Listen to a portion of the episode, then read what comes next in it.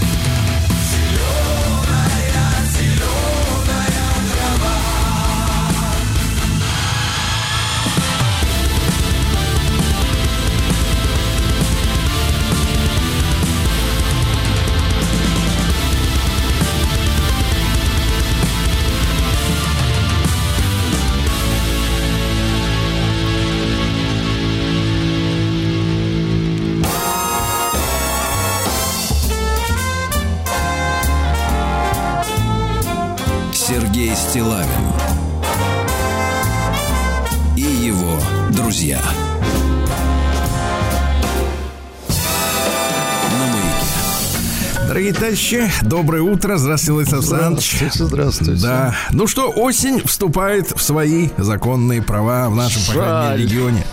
Да, ну вам, вам подарили сентябрь, в общем-то, в виде лета. Не так мне, что... и вам тоже да. подарили. Не, нет, я свой отдал вам, свой сентябрь. Какая да. сволочь. Да, Владислав Александрович, ну что, у нас ведь вчера был замечательный праздник, День Отца. Вот э, в общем-то, так же, как и женщиной нужно стать, а не просто родиться, так и отцом надо состояться, понимаете, да?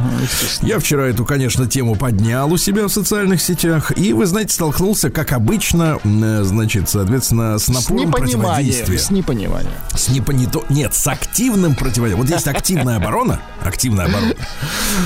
Вот, а есть э, С активное антагонистами противодействие. вы столкнулись. Вот. Да-да, с скандалистками. Вот. Потому что в своем, значит, послании к россиянам, вот, извините за нескромность,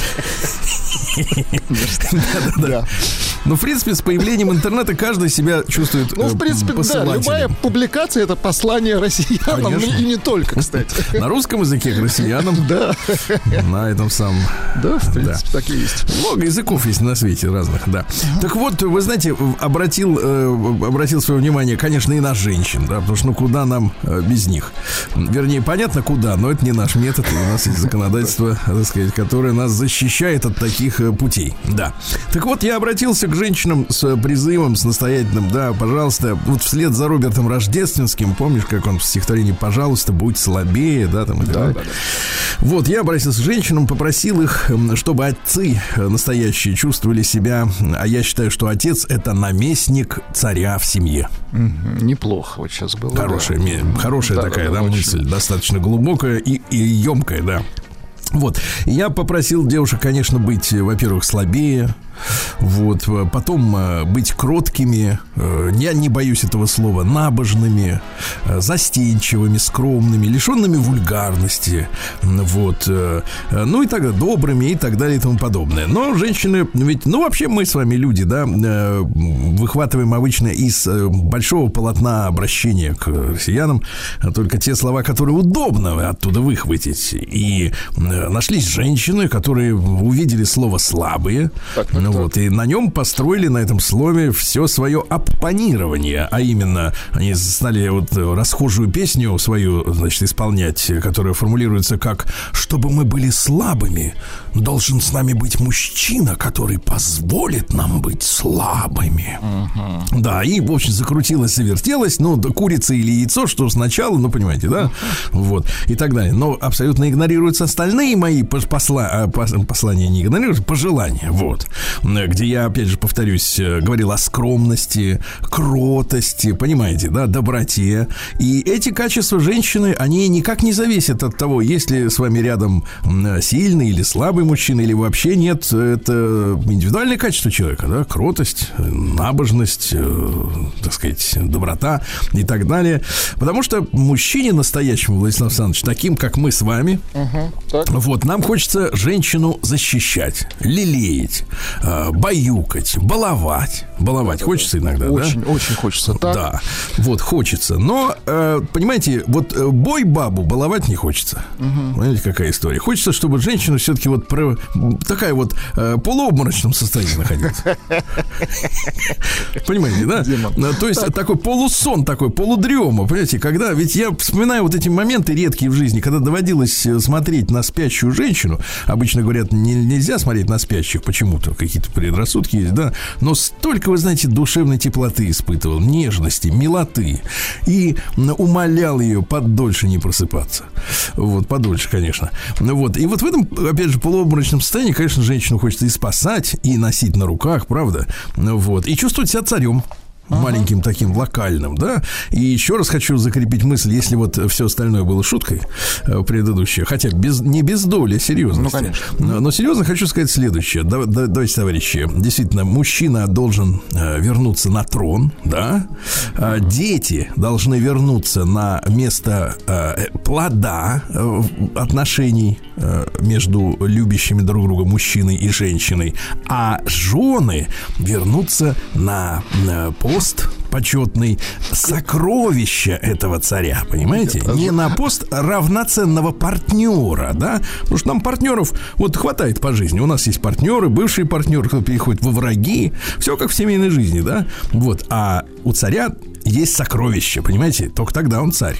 У него есть сундук с этими, с изумрудами, как там это, смарагды, помните слова-то эти вот эти, да? Яшма. Ну, Ну, вот это подешевле. яшму нужно заслужить, да, вы хотите Да, сказать? зерна чистый изумруд, помните? Поэт- Поэтому женщинам Да. нужно вернуться к работе, прежде всего. Нет, наоборот. Им надо вернуться к работе. Вот э, в том смысле, что, так сказать, э, над своим э, поведением. Вот. да. Сначала Конечно, это, вот поведение. это есть главное, главное, понимаете, я вот э, закончу свою мысль такой. Давайте. Вы знаете, быть женщиной Так. это тяжелый труд, девочки. За работу. Сергей Стилавин и его друзья. Так, ну что, несколько, дорогие товарищи, народный омбудсмен получил очередных жалоб на отечественную систему образования. что? Не снимаем руку с пульса, так сказать, э, науки обучать, и давайте приступим к обнародованию жалоб. Жаловаться может каждый из вас. А читать жалобы не каждый. Приемная нос. Народный омбудсмен Сергунец. Дело в том, что у нас все по-старому. Одни жалуются, другие читают, понимаете, да? Хватит разводить эту интернет-ерунду, когда каждый может быть и читателем, и писателем. У нас все по-старому, понимаете, да? И это хорошая новость, дорогие друзья, хорошая. труда. Да. Так, получил письмо. Читаю со всеми, как бы, выделениями. Там каждая фраза, в принципе, на новой строке, то есть она звучит как лозунги. А, понятно. Такие те- тезисное Валерич! письмо. Да. Начало такое. Валерич, Хорошее начало. ну. Привет! Подними тему засилия иностранного языка в неплатных, в скобках, без уклонов, обычных школах. Я понимаю, да, что я, э, так сказать, имитирую. У меня средний во втором классе. Ты смотри, трои- троих детей Да молодец, человек мужчина. поднимает. Так. Полный еще раз. Комплект. Русского языка, русского языка, внимание, на неделе с заданиями меньше, чем английского. Мы кого хотим вырастить-то? В понедельник сегодня пойду в школу задавать им там риторические вопросы. Задрали идиоты. И учителя-то не виноваты, просто система до сих пор не перестроилась. Значит, дорогой друг, он, к сожалению, не подписался, но проблему я регулярно эту поднимаю. Действительно, мы, значит, на радость, давайте так, на радость колонизаторам, да, На радость Выращиваем? англосаксам. да, выращиваем в стране так называемых билингвов. Как. Но, но, понимаешь, какая история? Они не могут э, в полной мере э, вырасти, да, потому что для э, изучения языка нужна практика. У нас нет, соответственно, этой практики в силу того, что, ну, мы далеко находимся от э, иностранцев, правильно? Слава тебе, Господи. Это во-первых. А во-вторых, э, в странах Европы, да, вот в угнетенных, давайте назовем их, это Прибалтика, это финны, шведы, голландцы и так далее. У них, соответственно, э, весь э, э, entertainment, извините за билингвальность, то есть развлечение, да, все идет и на них потоком э, звуковым без перевода. То есть у них титры. Ага. Еще раз вот возвращаясь к этой теме. Поэтому, посещая кино, например, да, вы, соответственно, постоянно находитесь под воздействием английской речи. То есть постоянно в уши вам льют, льют вот это вот все. Yes, no, yes. Посмотрим. Не знаю, кстати, как по-английски. Посмотрим. Да. И, соответственно, э, по- потихоньку они переходят от чтения субтитров к пониманию английского языка уже на слух. Да, то есть имеют языковую практику. Мы, слава тебе, Господи, сохранились э, суверенный кинематограф благодаря таким людям, как Володарский, светлый им память, правильно? Вот, которые не позволили в 90-е годы своим гнус, гнусавым переводом э, нас перевести на, соответственно, вот эти рельсы э, дешевого с точки зрения технологий, сами понимаете, да, артиста звучания стоит дорого, а субтитры копейки. Вот, э, значит, не позволили перевести наше искусство, то есть их искусство к нам, э, так сказать, на их языке оставить. И это единственное наше спасение. Но проблема в следующем. Люди, которые учат два языка, но не имеют практики английский языковой в иностранном, да, они, соответственно, просто в голове имеют кашу, свой язык, родную речь они не понимают, ну, так сказать, не знают на литературном уровне, да, а иностранные вообще как бы не знают. Потому что, ну, посмотрите на людей, сколько лет мы уже находимся в этой ерунде. Ну, э, единицы говорят, на самом деле, на, на, на иностранном более-менее сносно, правильно? То есть вот это школьное образование, оно очень формально. Это, кстати, спасает нас в определенной степени, да, потому что у нас, так сказать, вот компенсируется идиотским исполнением, так сказать, заказы колонизаторов. Это хорошо. Но страдает родная речь, понимаете? Потому что когда Не я вижу, как- добирает, вы хотите сказать. как люди пишут, да, на своем родном, как бы языке, формально на родном, да, я вижу, что это примитивность, да, то есть количество слов используемых ограничено. Вы знаете, что в русском языке 550 тысяч слов? Очень хорошо. По- А, ну, как для, для сравнения. Ну-ка, да. Нет, а для сравнения. А, например, украинский, почему, собственно говоря, есть вопрос к этому, так сказать, наречию, а, 250. Вот так вот. Ага. Понимаете, то есть в два раза с лишним меньше синонимов. То есть то можно в два раза хуже какие-то тонкие ну, нюансы описывать, да? Э, Именно син- синонимические. Вот. Ну и, соответственно, а эти, которые вот говорят, у них 800 слов мигрантов, которые вот э, обычно в интернете, да, да, нет, пошли, вышли, все, больше они ничего не знают. И в этом, конечно, заслуга вот этого давления английского языка, Владислав Александрович. Мы с ним боролись И, и, бороться, будем. Очень будем, хорошо. Да. Точно. Вот так. Прием корреспонденции круглосуточно. Адрес стилавинсобакабк.ру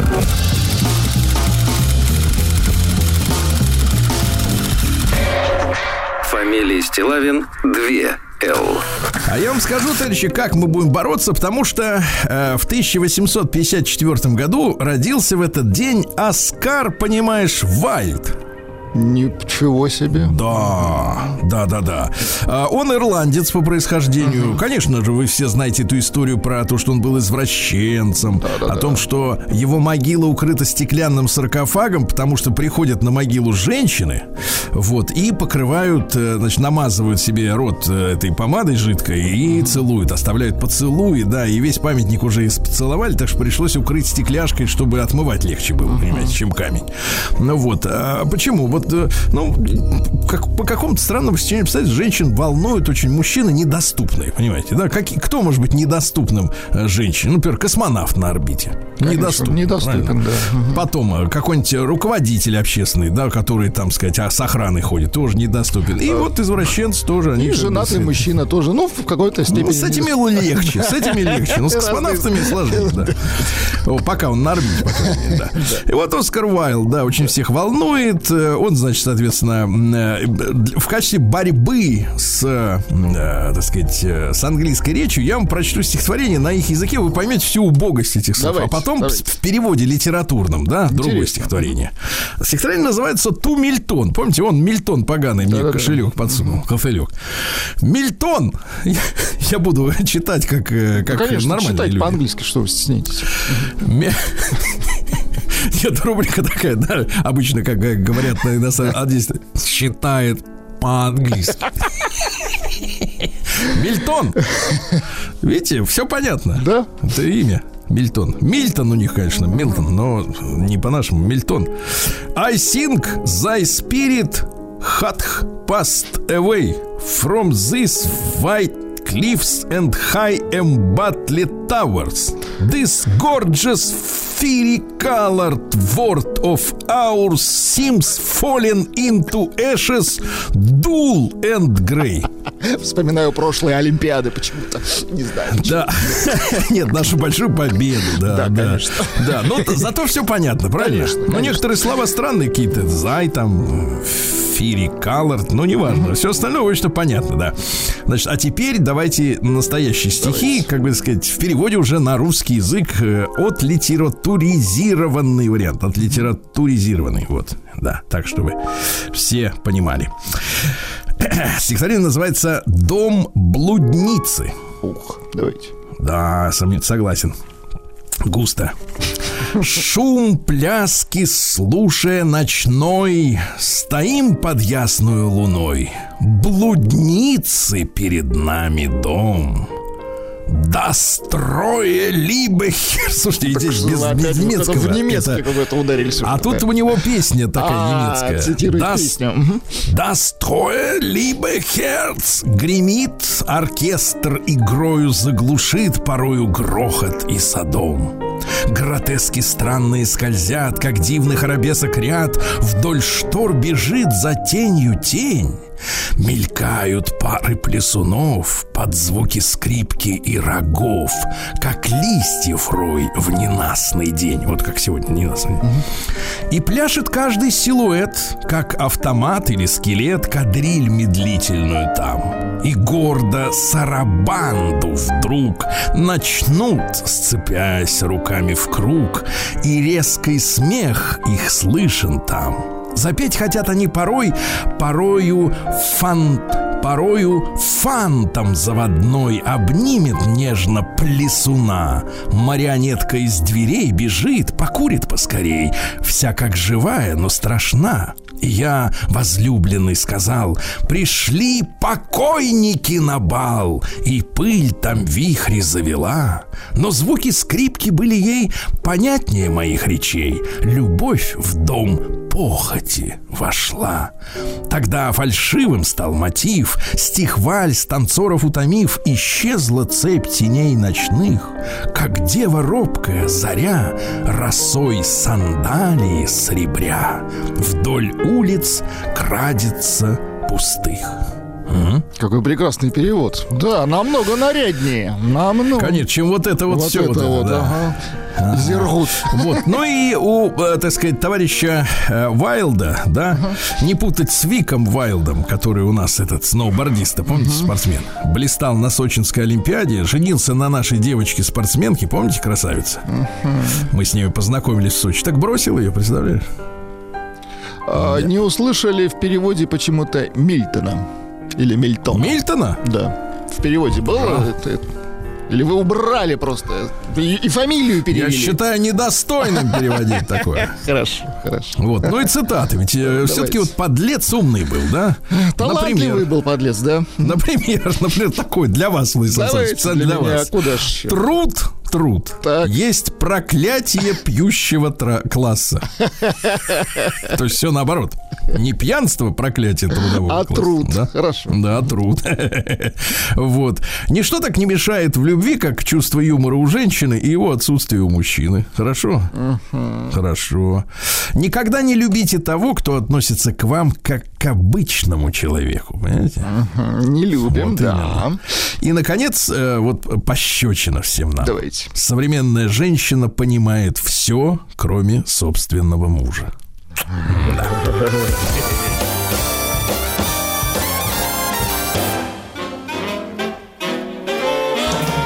Сергей Стилавин и его друзья. Что ж, товарищи, у нас сегодня 16 октября, а сегодня день службы дознания Министерства внутренних дел России. Поздравляю. Да. Потому что надо все вызнать, все узнать, что надо. Специальная служба этим занимается хорошо. Всемирный день хлеба и продовольствия сегодня, да. Сегодня день анестезиолога, очень важная профессия, товарищи, да. День аллерголога. Очень Понимаете? важная тоже профессия. Да, Всемирный день позвоночника. Вот видите, вот вы вот в, спорти... в качалку ходили, и теперь что? Ага, Доходился. Да. Теперь не хожу. А, Вот и отходил свое два раза, да. Всемирный день регулировки своего стула. Ну, имеется в виду все-таки скорее кресло, мне кажется, да. Скорее кресло. Ну, тут, кстати, День- тоже можно регулировать, извините. Да, понимаю, да. День расширения деловых связей. Но дело в том, что и у нас, и на Западе, знаешь, вот э, эти вот вся ерунда про там про какие-то про какой-то бизнес. Как строится бизнес, ребят? Я вам скажу. Люди идут в баню, вот, или в ресторан. И разговаривают. Вот. И там разговаривают и договариваются.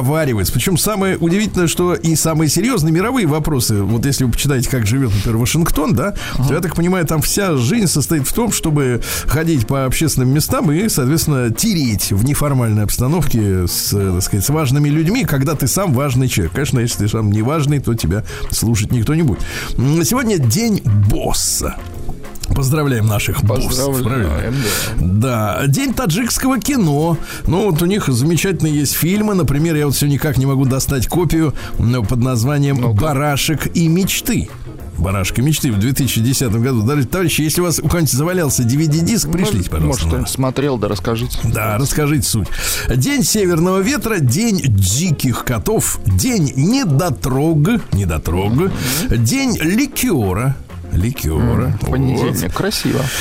Да. И, наконец, сегодня Денис по зимней или осенней лихорадке. Дело в том, что перед зимой на Землю выходят осенние лихорадки. Это злые духи, которые вызывают болезни, простуды, понимаете, да? Например, лихорадка может залететь вместе с соринкой в глаз, и начинаешь, так сказать, начинает человек болеть, да? Uh-huh. Поэтому, что нужно с собой всегда иметь, чтобы не заболеть? Это осиновая кора, товарищи, да? Кору, в избе обязательно есть осиновое полено.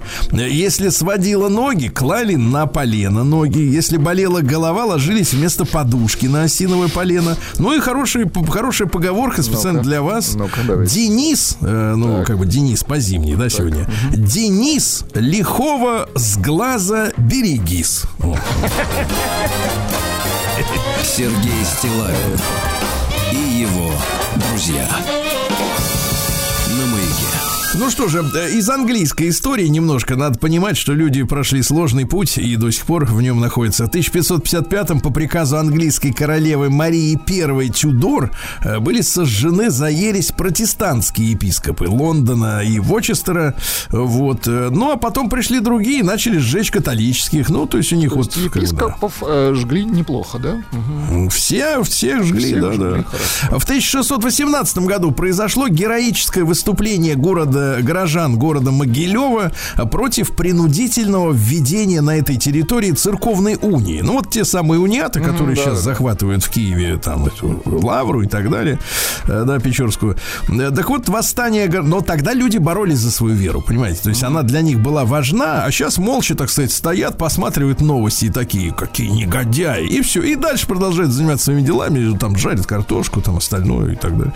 Восстание горожан против вот э, было посвящено протесту против посещения города униатским архимандритом Иосафатом Кунцевичем. Кунцевич, uh-huh. вот, он, он активно продвигал унию вот эту с католиками.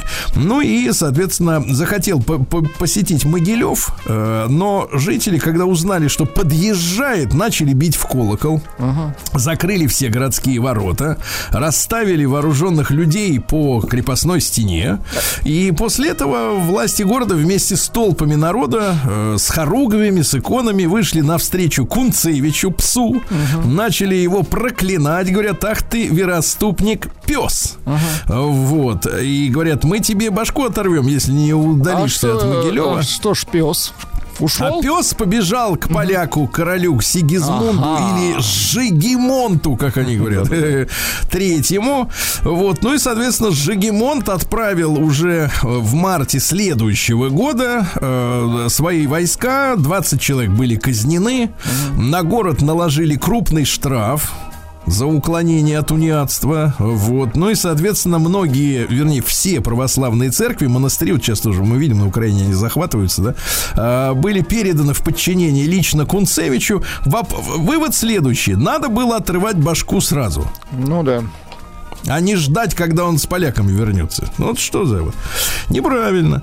Дальше что у нас? В 1827 году родился Арнольд Беклин. Это швейцарский э, живописец-символист, который начинал он как пейзажист. Угу. Ну, то есть там Но березки. не пошло, да? Вот. А потом начал изображать, говорит, что-то не прет зрителей. Начал угу. изображать фантастические сцены, да? Причем он предвосхитил фактически сюрреализм. Угу. Он писал яркими, резкими красками, на контрасте, понимаете, да? Угу. Вот. Так вот такая вот история. Ну, вот, в частности, наш Сергей Рахманинов под впечатлением от картины Беклина «Остров мертвых» написал одноименную в 1909 году симфоническую поэму. Есть у нас ну, давайте, есть. Ну-ка.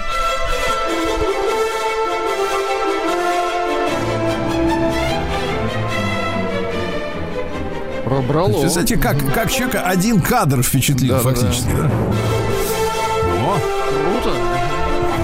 Не то слово круто. Хочется в пляс пуститься. Да, в 1846 году бостонский, не могу, привязан к микрофону.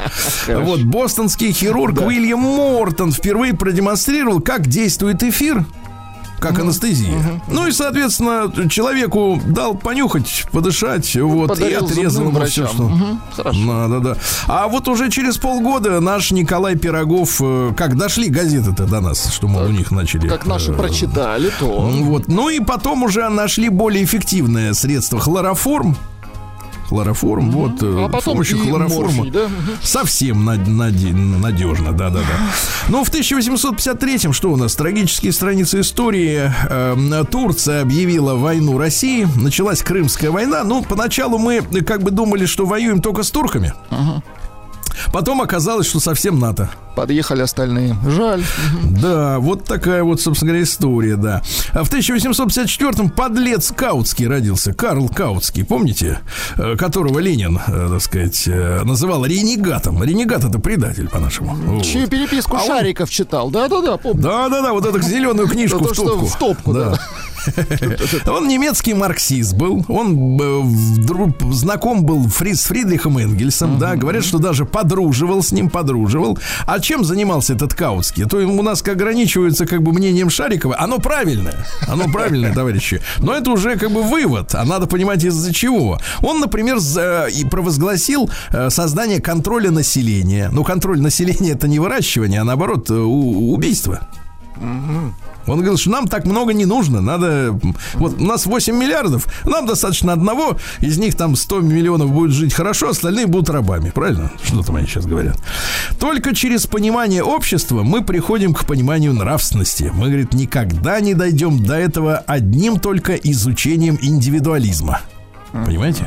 Вот. Ну, про Оскара Уайлда я вам уже сегодня э, в картинках Почитали. показывал, да? Вот. И, Ну, и давайте еще пару э, цитат, например. Э, Каждая женщина бунтарь по натуре, причем бунтует она исключительно против сам себя самой. О как! Вот так. Круто. да, еще и психолог. Да.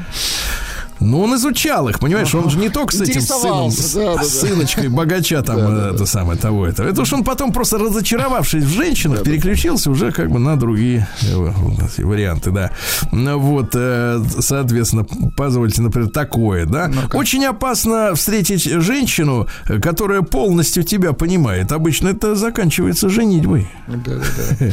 Да, в 1886-м Давид Бен-Гурион родился. Там вот аэропорт есть Бен-Гурион, да, Да-да. Первый премьер Израиля. Вот, родился он, понятно, в, э, на территории Российской империи. В принципе, лучшие люди все с территории Российской империи, да. Вот, ну и стал потом премьером, правильно? Вот такая вот, можно сказать, история, да, которая продолжается и в наши дни, да. В 1888-м Юджин О'Нил, это американский драматург, в 1936 году ему дали Нобелевскую премию по литературе за силу воздействия. Это чем же, ну-ка, Вот. какие произведения у него, чем же воздействовал? Ну, например, цитата знаменитая А, у него. давайте.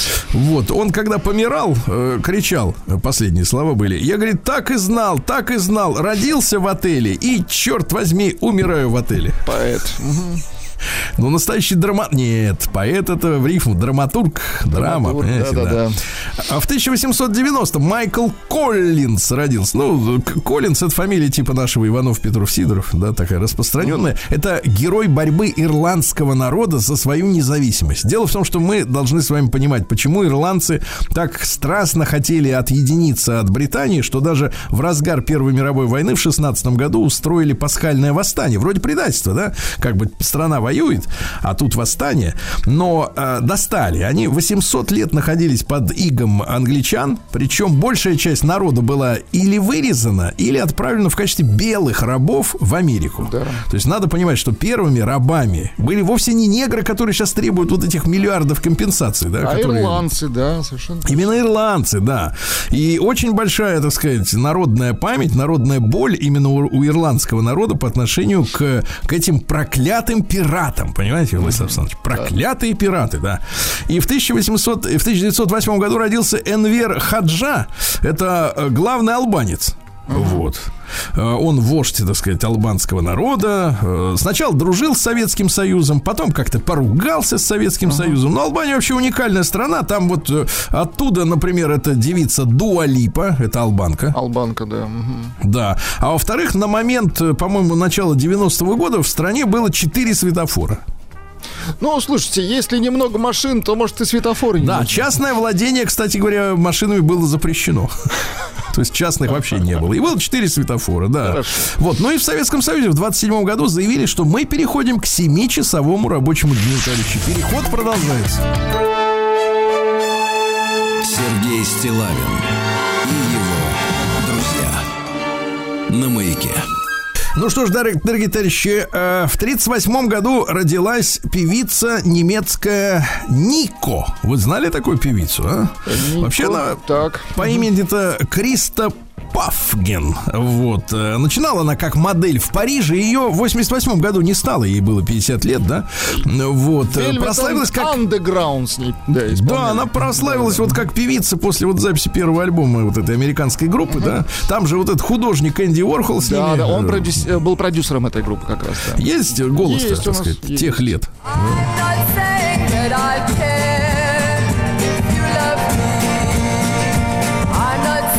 want me.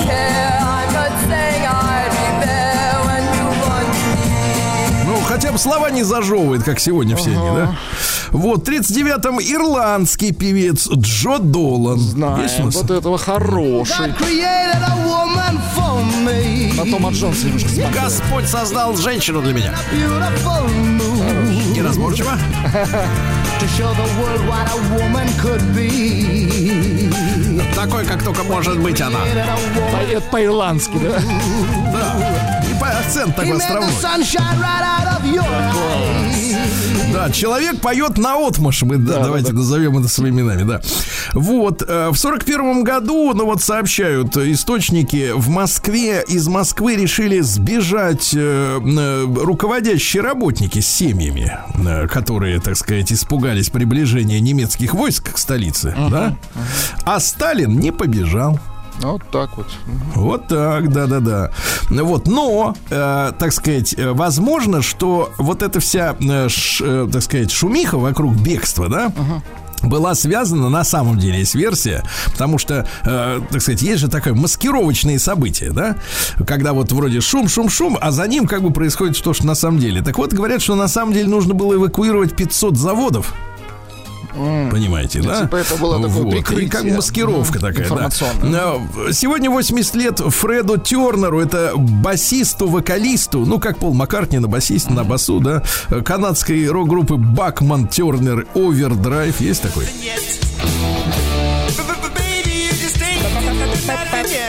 За- Заика, что ли? Нет, это фишка. А зачем говорить? Ну, это здорово слушает. Ну, дайте еще раз, дайте еще раз. Нет, вы же помните ра-та-та-та-та. Заклинило его что-то, я не знаю, да. А В 47-м родился замечательный кинорежиссер Иван Владимирович Дыховичный. К сожалению, в девятом году его не стало. Да. Вот, э, да. В 58 году родился Тим Робинс. э, вот, э, бежал из Шоушенка в свое время. Да, Понимаете? и хороший, неплохой актер. Бежал, да, бежал. Жил, жи- жил, кстати, Сьюзен Сарандон. Помните такая? рыжая, Помним. а? Закаленная женщина. Опытная. Ох, вот она какая, да, закаленная, да. Вот. Что он говорит? Неверие в магию может заставить бедную душу верить в правительство и бизнес. Юморист. Ну, сейчас самый широкий спектр, во что, так сказать, да. В 59 году в Москве сооружены первые подземные пешеходные переходы. Очень Понимаете? хорошо. Чтобы сверху не бегали. Но люди, кстати, спускаться туда начали осторожно. Побаивались, да? Мгм. Побаивались, да. Говорят, как так, под переход есть, а метро нет. Проблема, да. В 62 году Дмитрий Александрович Хворостовский, замечательный наш э, баритон, Помним. да, помним его, к сожалению, не стало несколько лет назад. И вы знаете, обая... погодите, Владимир Александрович, обаятельнейший человек, вспоминаю нашу единственную с ним встречу. Вот. И вы знаете, вот производил впечатление глыбы. Энергетической глыбы. Понимаете, вот в обычной обстановке это была бытовой, бытовая ситуация, но ну, человек так себя нес по жизни, вот так вот так. Не шебуршился. Очень хорошо. Вот, не мельтешился, Да, вот, да. да. Давайте Ну-ка дальше, пожалуйста.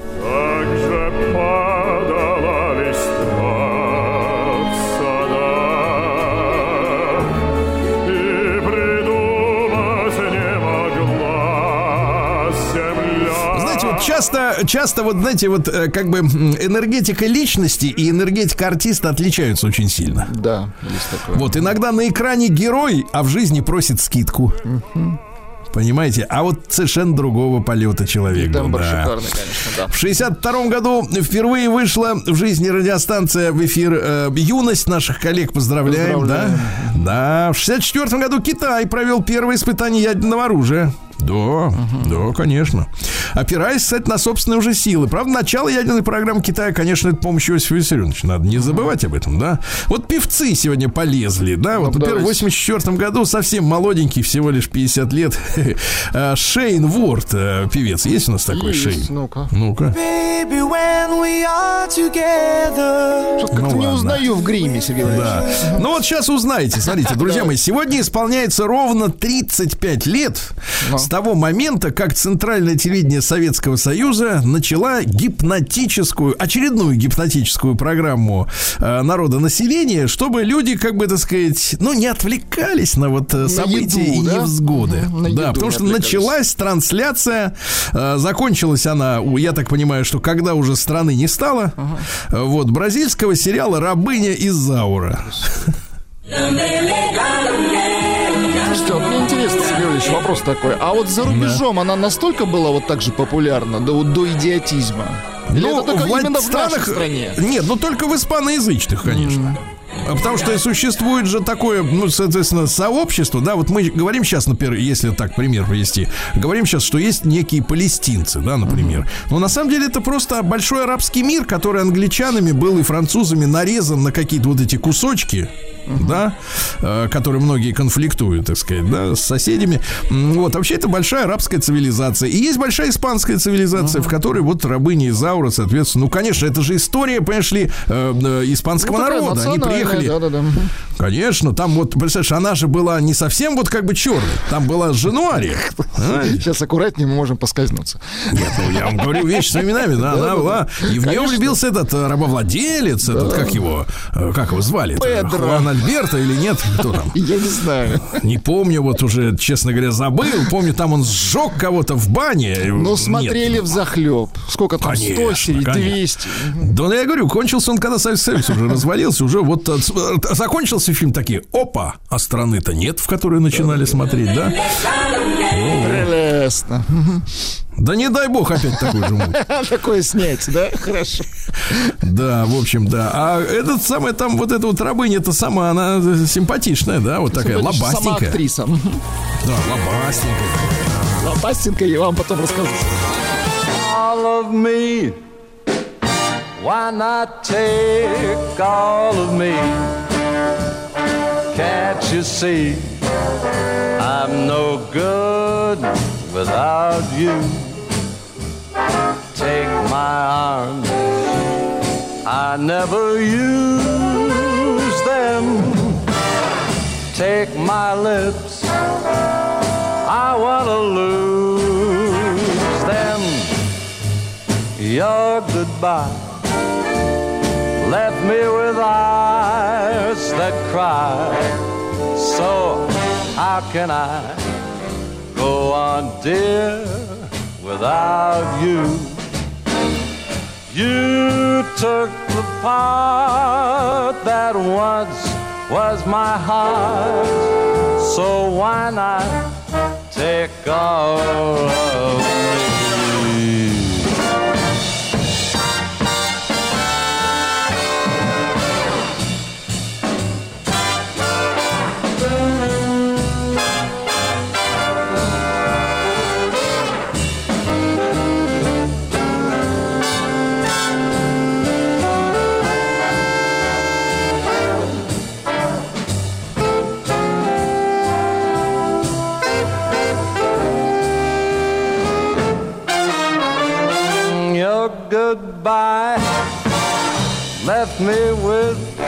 Eyes that cry.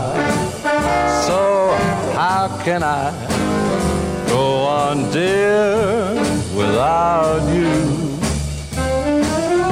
You took the part that was was my heart.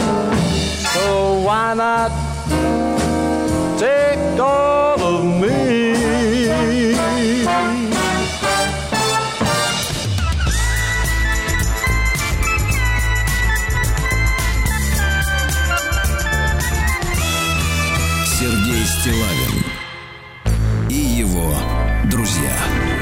дорогие товарищи, э, начались затяжные дожди, Владислав Александрович, в столичном регионе. Это нормально, это нормально, да. А как обстоят дела в городе Дно Псковской области, а? Сергей Валерьевич, э, на дне плюс 3 градуса. Ну, кстати, что примечательно, влажность 100%, представляете? Чтобы песней своей помогать вам в работе, дорогие мои. Дновцы, вот так вот, да. Ну что, товарищи, рецидивиста 20, 20-летнего э, наказали обязательными работами. Ехал на мопеде, понимаешь? Вот, пьяненький, ехал, ехал, ехал, не справился с управлением, съехал в кювет, а ему за это 240 часов обязательных работ. Это целый месяц работать. Очень если 8 хорошо. часов в день. Да, да, да. А Дновский э, филиал РЖД уличили в незаконном сокращении работников. Вот. Чтобы вернуть надо да, обратно. Дновец обокрал квартиру, пока хозяева спали. Вот. Чтобы не нервничали опять Да, конечно, да. пускай отдыхают. Взял ноутбук, мобилу и ушел. Так, по Да. мелочи. Мгм. Да-да-да, выбежал и побежал. А Вот житель дно дна получ, получил условный срок за самосуд над двором. Вот. Тот э, камеру наружного видеонаблюдения стырил из магазина. Вот. А за ним сбитый, соответственно, побежал, э, так сказать, работник магазина. Да. В Дновском, вот хорошая история, районе установили информационный стенд на месте бывшего концлагеря. Ведь эта территория была под оккупацией. Вот. И там, соответственно, немцы устраивали, так сказать, э, как всегда, жесть, да, во время войны, да. А город Дно снова признан самым матерящимся городом в России. Видите, как история. Да, индекс дна составил 9536,3. Сергей Валерьевич, это все из-за влажности, 100% сейчас надо. Трудно вот э, понять, что имеется в виду под этим индексом. Ну, а как еще Ну, смотрите, на втором месте, кстати говоря, Донецк. Ну, Донецк. там не просто. Ну, конечно. понять можно. Да, вот здесь 7865. Семь- Вот смотри, 9536 это дно, 7800, ну, условно говоря, это Донецк. На третьем месте Москва, тут уже 2600. Догоняю. 2600. Хорошо. Значит, что имеется в виду? Ну. В среднем пользователи русскоязычных сетей, а, это в интернете, ругались 70 тысяч раз в день. Вот. Самым популярным выражением было слово выражением. Слово из трех букв. Понятно. Вот, да-да-да. Такая вот история. 7 тысяч тонн картофеля собрали в, Сос- в Скопском районе. Замечательно, замечательно. Вот. Ну, вот на этом, собственно говоря, и знакомство с дном завершили на сегодня. Хорошо живут на дне, да? Э, Сергей Стилавин и его друзья. На маяке. Да, ну что, го- город, кстати, памятный в нашей истории. Там Николай Саныч как раз, которого поезд остановили в 17 вот году, заставили там, да? отрекаться. Да, на той станции. А В России наме- намерено законодательно закрепить охрану голоса человека. Это и нас касается, Владислав Александрович. Чтобы ваш вот этот голосок не синтезировали и не использовали в неприличных целях, например, или в коммерческих, без вашего согласи- Коммерческих согласия. нельзя, Да. конечно. Врач объяснил, как улучшить жизнеспособность живчиков. Надо аскорбиночку, конечно, э, принимать периодически. Рассасывать. Юрий Михайлович Антонов полностью заменил алкоголь минеральной водой. Видите, как можно? Умница, молодец. Не, не умница, спасибо за совет. Спасибо, да. А каждая третья канистра моторного масла в России поддельная. Вы представляете? И как не нарваться на эту подделку? Да. Э, Историк моды Васильев объяснил, почему ему не дают выступать в некоторых городах. Жалуется на козни отвергнутой им властной женщины. Вы представляете? Ничего себе. Ой-ой-ой-ой-ой. Вот, названы самые мистические места России. Оказывается, даже одни только названия, Владислав Александрович. Например, первое место плато Вотовара. Это в Карелии. И также там знаменитые есть. Вы посмотрите, как это выглядит. Э, Сейды в Карелии. Сейды. Сейчас глянем. Сейды, да. Опубликован отчет об оргиях охранников советского Соловецкого лагеря, который существовал на Соловецком, э, на Соловках, в Соловецком монастыре с 23 по 33 год. Э, как говорят э, специалисты, охрана лагеря стала одним целым с заключенными, одной бандой. Вот. Э, Устраивали оргии с заключенными женщинами, всячески поощряли среди них, так сказать, участие в оргиях, да, пьянствовали, брали взятки и так далее и тому подобное. Ну, то есть компания подобралась теплая, понимаете, То да? есть жили полной То есть жизнью. единство и борьба противоположностей, фактически, да. Бывший игрок сборной России Ари. Ари. Тут Ари бывший. фамилия не приводится, просто Ари. Заявил, что Спартак может быть проклят. Ну, то есть вот Ну, может, он в мистическом смысле. В В мистическом, мистическом, конечно, конечно. А гражданин ФРГ э, получил вид на жительство в России за то, что активно помогает участникам СВО. Вот Молодец. видите. Гражданин Германии Свен Кун, вот он живет в Подмосковье, помогает, участвует. Видите, какие люди приехали. Да, хорошие. Педагог рассказала, как вывести подростка из апатии. Может э, помочь покупка питомца. Ну, например, купить ребенку крокодильчика, да, или... Может помочь пинок. Ну, или, конечно. Но это ваш, как бы, метод такой репрессивный, да. А, Стало известно, ведь он нам с вами не раз помогал, правда? Конечно. Прийти в чувство. А, Стало известно, а так, понимаете, какая история? Если ты будешь пинать ребеночка, прибегут вот эти вот всякие, ну, прибегут из комиссии. А если ребеночка крокодил кусит, так вроде и ничего. Да, и некого, да. Да. Стало известно, сколько раз в год от- отдыхают российские предприниматели. Вот нам говорят, что очень ну, важно, чтобы предпринимателей было больше в стране. Так вот, пока что картина вырисовывается не очень веселая, друзья мои. На 58% предпринимателей два последних года работали без роздыха, отпуска не было, иногда и выходных. То есть, конечно, конечно, привлекательность профессии не очень высокая с этой точки зрения. Да. А ветеринар назвала вредные для собак лакомства со стола. Владислав Александрович, можно в давайте. Что тишине? нельзя? Это Давайте. гениально. Давайте. Ветеринар назвала вредные для собак лакомства со стола. Двоеточие. Виноград, кофе и зубная паста. Да кто ж кофе? Кто в зубную пасту? Вот кто сует в животине. Вот. Составлен портрет идеального квартиросъемщика в Москве. Если хочешь по-быстрому снять квартиру, товарищи, надо говорить, что ты женат. Вот идеально это женат. Не, не вот женщиной быть там одинокой, которая ищет себе Причем женат лет 50 уже, да, наверное? Женат как 50. И, и давайте так, не в первый раз уже. Нет, ну, кстати, Три не- раза не по в первый, это не 53. очень хорошо, да. Мгм. В Москве козел Так, на козел. поводке дал лапу. Замечательно. Копыта, А, что сре- лапу? Ну, у него лапа. А, Э, Видно, как-то уникальный козел. Значит, раскрыта средняя стоимость посуточной аренды жилья в Москве. В Москве в среднем 3200 хатку снять. 3200. 3200, А в Питере 2500. Видите, подешевше. Да. Роспотребнадзор перечислил продукты для острого зрения. Ну, э, Чтобы оно многим людям. все острее и острее становилось. Ну, Шпинат и брокколи ваш любимый. Да.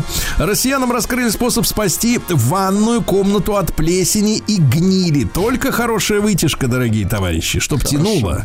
А любителей похрустеть шеей предупредили об опасности спас. Имеется в виду собственная шея. Она Потому что, конечно, когда вы хрустнуть. хрустите чужой, как вот в фильмах, там уже не, не, не важно, там последствия, чем хуже, тем лучше, да.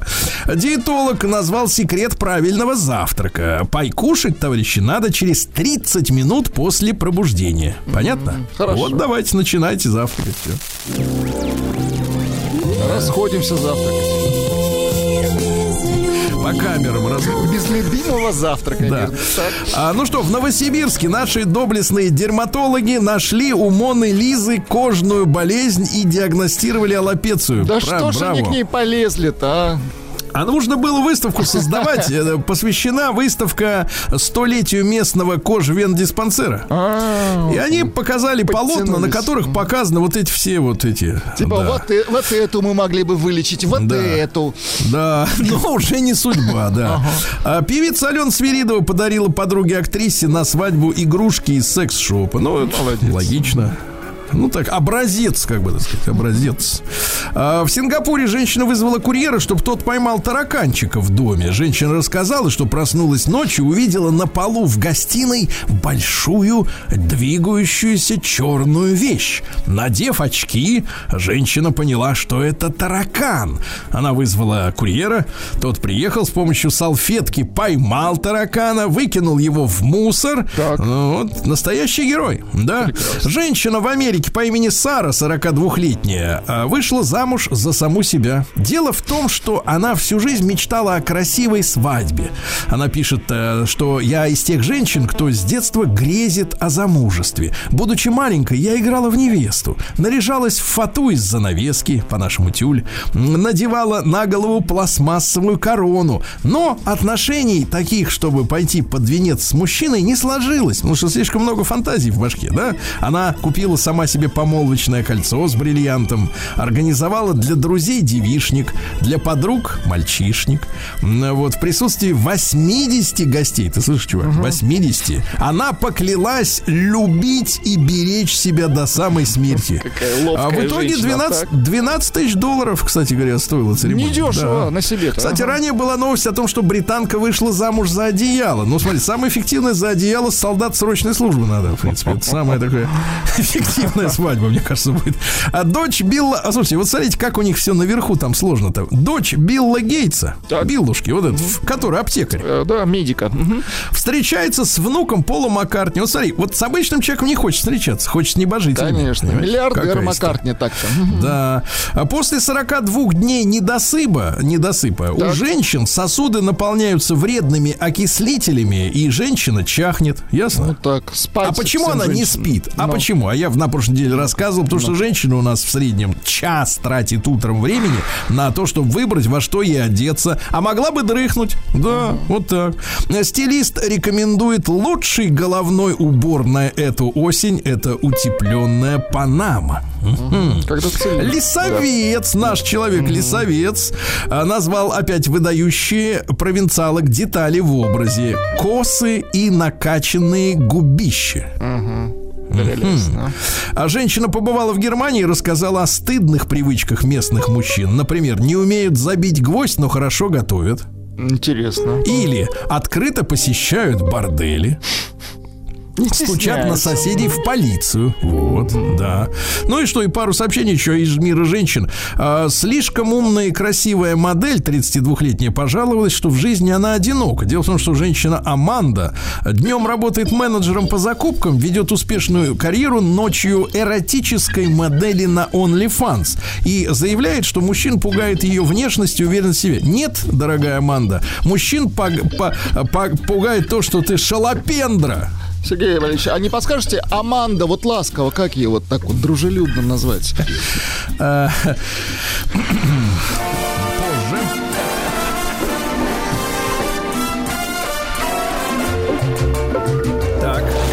Новости капитализма. Ну что, Бритни Спирс, мы следим за ее судьбой, заметили на ужине с популярным колумбийским певцом Малума.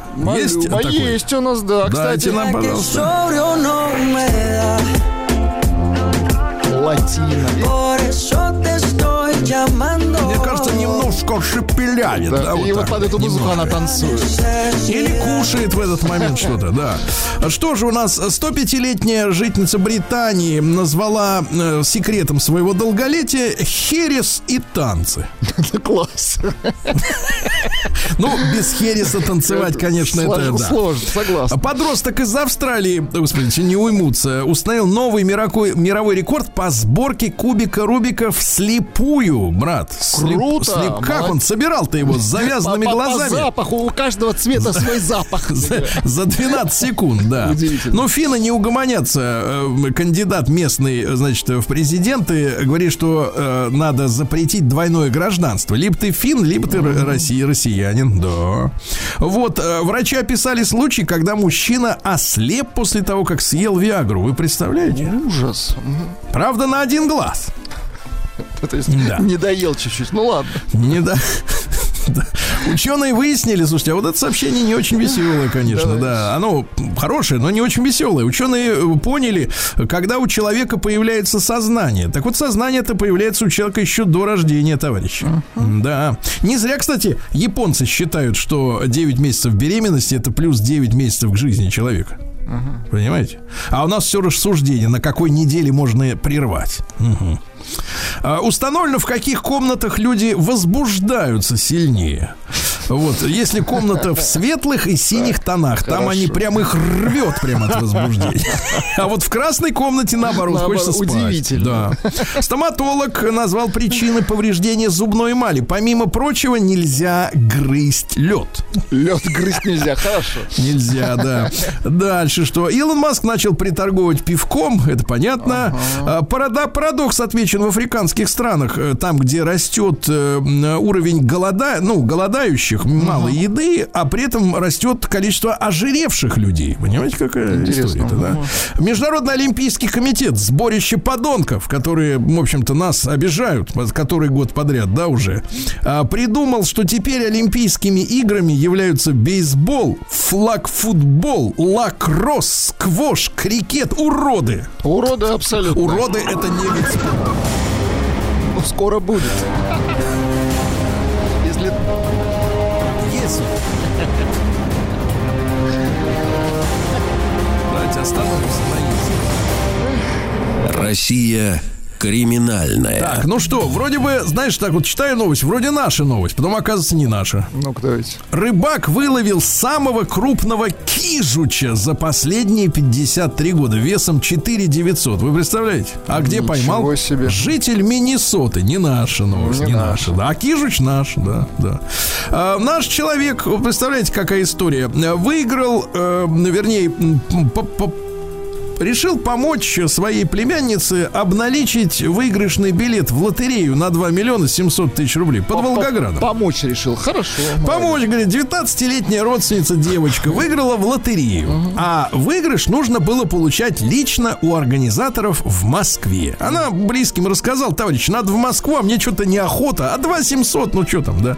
Вот. А один из родственников говорит, да я часто езжу в Москве, давай билет. Девушка передала ему виртуальный лит- э, лотерейный билет, специальный код-ключ к нему, ну, в смартфоне, да? Мужчина поехал в Москву, теперь внимание, забрал выигрыш. И Так. потратил его на то, чтобы расплатиться с долгами и купить себе дом. Ну, ведь хоть что-то Я хорошее. куплю себе дом. Дальше. В Петербурге подстрелили учительницу музыки, которая с которой воюет зо- зоозащита. Училка 49-летняя э, шла с работы в девятом часу вечера, когда во дворе начальной школе на Яхтенной улице в Питере в нее выстрелил незнакомый. Представляешь? Она, кстати, не только преподаватель музыкально-теоретических дисциплин, но и автор, исполнитель песен различных. В соцсетях она называет себя кошачьей мамой. Э, Признается, что любит животных, но ненавидит зоошизу и псевдозоозащитников. Она не исключает, что стрелял кто-то из зоошизы. А защитники животных, видимо, та самая зоошиза, считают училку док-хантером. Вот как разобраться в этой во всей ситуации, а? Да. А, Следственный комитет России проверяет видео с избиением людей в Питере выходцами из Азербайджана. Вот, видите как. А, Значит, собираются группы и э, бьют э, возле метро в торговых центрах, а снимают на видео еще и размещают мерзавцев, представляете? Уроды. Ну и, наконец, проводница поезда, который шел в Симферополь но на который она опаздывала, проводница, а, заминировала московский вокзал. 20-летняя девушка была слегка под шофе, и на входе на вокзал охранники попросили ее пройти осмотр, ну, сумку на ленту, понимаете, да, сама. А она говорит, а у меня там бомба. Ну, типа пошутила, да? Ну а что, у нее язык-то развязан, да? Понятно. Вот. А Вот. Ну и, наконец, москвич разозлился на сыночку за то, что тот вместо того, чтобы делать уроки, 6 часов подряд играл в компьютерные игры. И позвонил в полицию и заявил, что сыночка его с ножом хотел папашу родного прирезать. Приехали полицейские и за ложный вызов отвезли его в кутузку.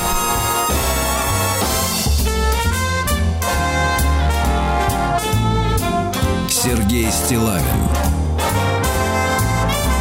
и его друзья.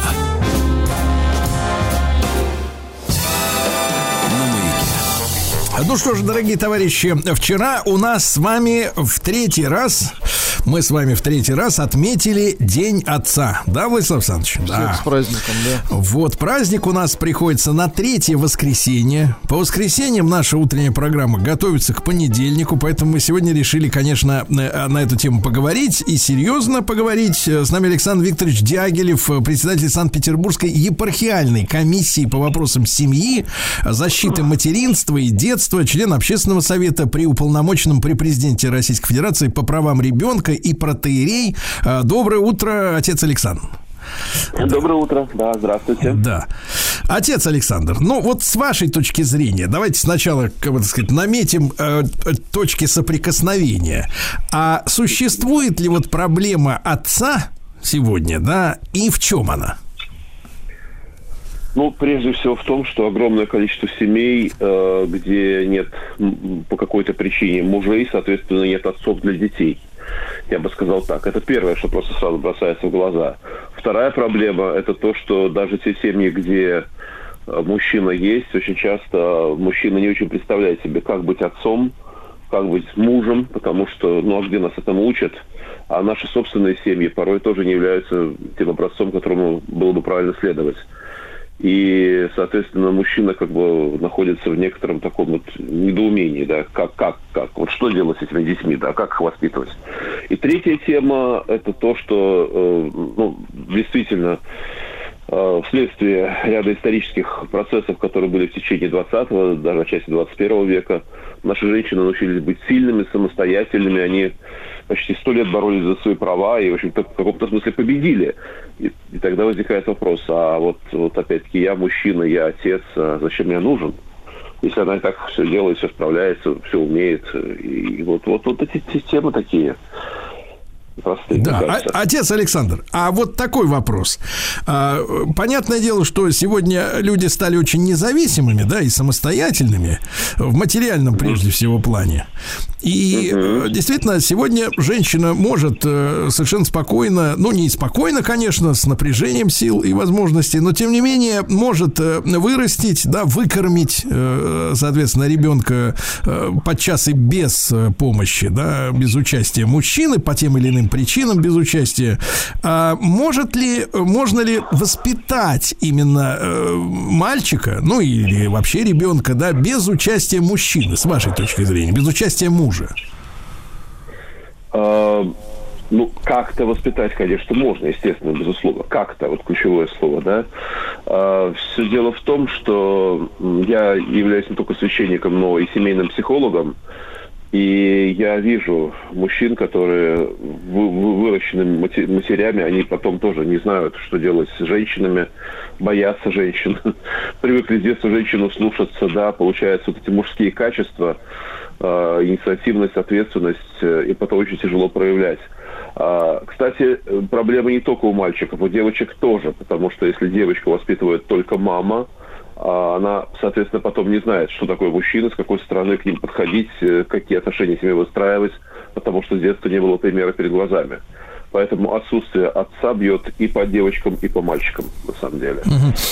Отец Александр, а может ли, ну, соответственно, например, искусство, при- не то массовое, которое у нас сейчас есть, но в целом, да, если брать хорошее искусство, э, хорошие книги правильные, э, хорошее, хорошее кино правильное, вот э, с вашей точки зрения помочь, ну, в какой-то степени компенсировать отсутствие примера перед глазами, да, вот, или, в принципе, нам, это я как, как именно к семейному психологу, да, к вам обращаюсь сейчас, или нам нужен, человеку нужен именно реальный пример, не книжный, да, вот не фантастический мифологический образ, откуда возникают вот эти химеры, когда они со всех сторон на нас наваливаются, например, настоящий мужчина или тот самый, и где он этот тот самый, да? Вообще непонятно. да? С вашей точки зрения, да, вот, вот ис- э, герой мужчина в литературе, в искусстве и реальность, что на самом деле важно для воспитания человека?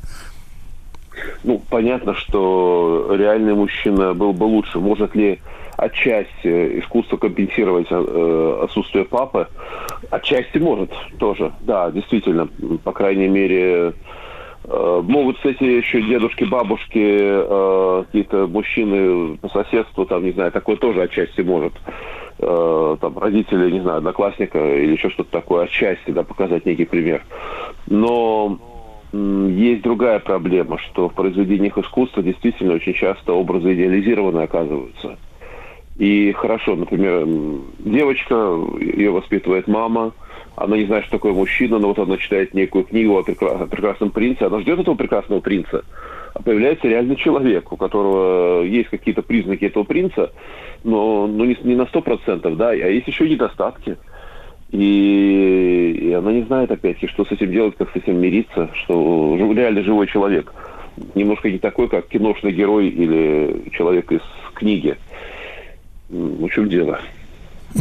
Отец Александр, а если мы, вот, э, опять же, пользуясь женской, женскими формулировками очень популярными, например, ответственно и осознанно подойдем к решению этой проблемы, да, можем ли мы, ну, имеем ли мы, соответственно, научный взгляд, я научно имею в виду с точки зрения какой-то практической методики, каких-то конкретных способов, не знаете, как вот, э, не вот то, что они многие на женских форумах преподают всякую какую-то ересь из серии там как-то энергии куда-то там пускать в какие-то, не знаю, там в свои чакры, там еще какую-то ерунду вот эту всю, которую не почувствовать, не, не измерить никаким прибором, да? А вот именно практические какие-то советы, вот если просто у нас слушатели э, взрослые, такие думающие, да, и самостоятельные, но проблемы все равно есть, да, наследуемые, да, может быть, из детства, из юности. И вот если человек, пускай это девушка или молодой человек, или мужчина уже взрослый, или женщина, понимает, что он, э, ну вот, не или она не добрала вот этого отцовского воспитания, да, э, в своем, в своем детстве, своей юности, может ли человек сам, поняв, что такая проблема у него существует, как-то постараться, попытаться, ну, соответственно, поставить все на место уже во взрослом э, состоянии своем? Ну, собственно говоря, как э, и отчасти священнику, и отчасти психологу, мне приходится этим заниматься как раз э, в большей степени как психологу. Э, дело в том, что, ну, как верующий человек, я скажу, что все-таки Господь Бог в таких случаях человека, как правило, не оставляет. И действительно, чаще всего в его жизни кто-то появляется. Э, Кто, это может быть, э, как я сказал, дедушка или э, дядя, с- сосед или, э, там, не знаю, Старший папа товарищ, например, да? старший, ну, ну, что-то такое, да, то есть тот, кто, особенно в раннем детстве, все-таки в каком-то смысле мужской пример показывает. И вот если человеку удается э, вспомнить, кто это, да, и плюс, если этот человек еще жив, то через выстраивание, причем продолжение выстраивания связи с этим человеком, отчасти можно попытаться добрать. Это целая психологическая методика, но, честно говоря, все это, конечно же, намного сложнее, чем если бы был просто обычный нормальный папа с детства. Вот. Отец Александр, а вот если говорить о, жизни взрослого человека, ко- у которого не было вот нормального папы и, и такого вот старшего товарища или дедушки, и вот он вырос вот такой вот, соответственно, как это говорится, извините за выражение, в бабьей яме, да, вот вырос, если говорить народными словами, вот вырос он в таком окружении, а с точки зрения общества, да, если вот брать э, э, немножко уровень выше, мы какого вот гражданина получаем и гражданку, э, да, соответственно, который вот вырос вот так вот искривленно, да, давайте будем вещи изменять своими, своими да, вот искривленно как бы вот без отца. Вот э, что мы получаем вот э, в виде человека вот рядом с нами, да, в автобусе, в магазине, на избирательном участке, я не знаю, где угодно, да, там вот в- на работе. Ну, кстати, на мальчиков, на девочек все-таки влияние получается немножко разным. Смотрите, э, образ отца прежде всего у нас отвечает за тему защиты, безопасности. То есть папа с детства знакомит своего ребенка с этим миром, показывая, что я тебя защищу, я тебе обеспечу безопасность, поэтому дерзай, иди, исследуй. Вот. И, соответственно, э, когда с детства нет папы, то мир представляется более враждебным, а, мир представляется более опасным. Человек не имеет часто сил сделать шаг в неизведанное. А, Человек, который привыкает действовать по привычным схемам. А, Мужчина, соответственно, который боится проявить инициативу. Мужчина, который с детства привыкает действовать только по команде, причем по команде женщины. А, И потом возникают те самые ситуации, когда женщина не может понять, почему ее муж вот такой безинициативный, почему ее муж э, вот, так сказать, не, ну, не проявляет тех мужских качеств, которые она от него ожидает, а потому что скорее он от нее ожидает каких-то приказов. То есть э, муж-сынок, такое что-то получается. А, ну и наоборот, на- у девочек, соответственно, формируется, помимо тоже страха делать какие-то шаги, потому что мир небезопасен, а мама так не защитит, как папа. А, Плюс к этому еще и вот эта идея, что я должна быть сильной, я должна приказывать э, там, мужчинам, э, я должна справляться сама, мужчине доверять не- нельзя, вон там, не знаю, папа маму кинул, папа маму там. Кстати, скажу такую вещь, э, с точки зрения психологии, э, принципиальной разницы нет. Э, В раннем детстве папа бросил маму, ушел к другой тете, или папа бросил маму и ушел в смерть, например, даже в героическую смерть. Э, Для маленького ребенка принципиальной разницы нет. Психотравма одна и та же получается. Поэтому, к сожалению, периоды, когда войны, когда гибнут мужчины, к сожалению, тоже порождают таких сильных женщин, э, которые потом своих тоже детей учат примерно так, тому же, да, потому что, ну вот, э, что мужчина это такое существо, которое вот, вот может быть, может не быть, может исчезнуть, и что с ним делать не очень понятно. И мужчина тоже это чувствует, кстати, и поэтому начинает реализовывать себя вне семьи. В лучшем случае в карьере. Но он приходит потом домой, и дом это место, где я кушаю и сплю, грубо говоря. Ну, Отец в Александр, а вот отсюда да, ли, всё. отсюда ли эта история с тем, что, например, женщины, э, ну, я не, не владею статистикой, да, но это достаточно распространенная история, например, не хотят брать фамилию мужа, э, выходя замуж, да, и вообще такое распространенное, по крайней мере, в городских, э, в крупных это, наших агломерациях, да, мнение такое, что, ну, скажем такое, уверенности и надежды на то, что этот мужчина навсегда нет. То есть это не единственный на всю оставшуюся жизнь, да, товарищ. Именно вот вс- вследствие тех причин, о которых вы говорите. Да, да, да. То есть изначально уже где-то допускается, что вот мы сейчас поженимся, э, если будет нормально, ну хорошо, если не нормально, ну разведусь, да. Поэтому раз я где-то допускаю, уже выходя замуж допускаю, что мы разведемся, то, соответственно, уже сразу идет такой настрой, да, что, ну, зачем мне тогда менять фамилию, потом обратно документы все переоформлять. То есть всегда некая готовность отступить, э, как сказать, э, брачный договор подписать заранее, чтобы не было проблем там, и так далее. А в этой связи, отец Александр, если вот так коротко, так э, перед рекламой на минутку примерно, да, а в чем тогда в этих новых условиях, достаточно уродливых и по большому счету не очень привлекательных, в чем тогда сегодняшние люди, вы же с ними общаетесь каждый день, видят вообще смысл брака и, и семьи, если так все вот вывернуто как-то наизнанку неправильно? Э, Если поговорить, э, ну, я думаю, так, с 90% женщин, то все равно любая из них скажет, что... А все равно хочется, чтобы рядом был любящий, заботливый, ответственный, э, который даже мои ошибки как-то покрывал, который думал бы обо мне, который защитил бы меня.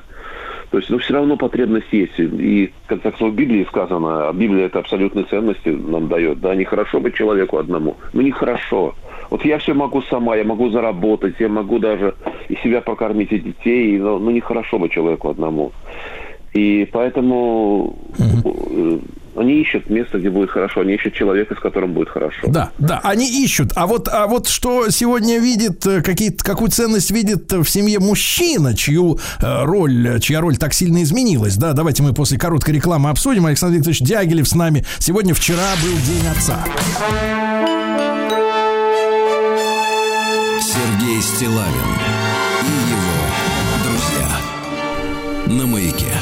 Дорогие товарищи, вчера мы отметили День Отца, сегодня об этом говорим. Тема важная, большая и серьезная. И сегодня с нами Александр Викторович Дягилев, э, председатель Санкт-Петербургской епархиальной комиссии по вопросам семьи, защиты материнства и детства, да, вот эта формулировка материнства и детства, отца не упоминаем, э, а член э, общественного совета при уполномоченном при президенте Российской Федерации по правам ребенка, протеерей и семейный психолог. Отец Александр, так вот этот вопрос, да, вы описали современного мужчину, э, без, э, который, вырастая под э, руководством женщины, если так, у него, кстати, отдельная тема, какая доля семей у нас так вот растет, да, э, развивает, так сказать, живет тоже, если вдруг у вас есть статистика. Так вот, мужчина вырастает безинициативным, вот таким, ну, как они говорят обычно в обществе, слабым, вот, не физически, а вот в плане принятия решений, и боится часто женщин, да, по, по определенным причинам.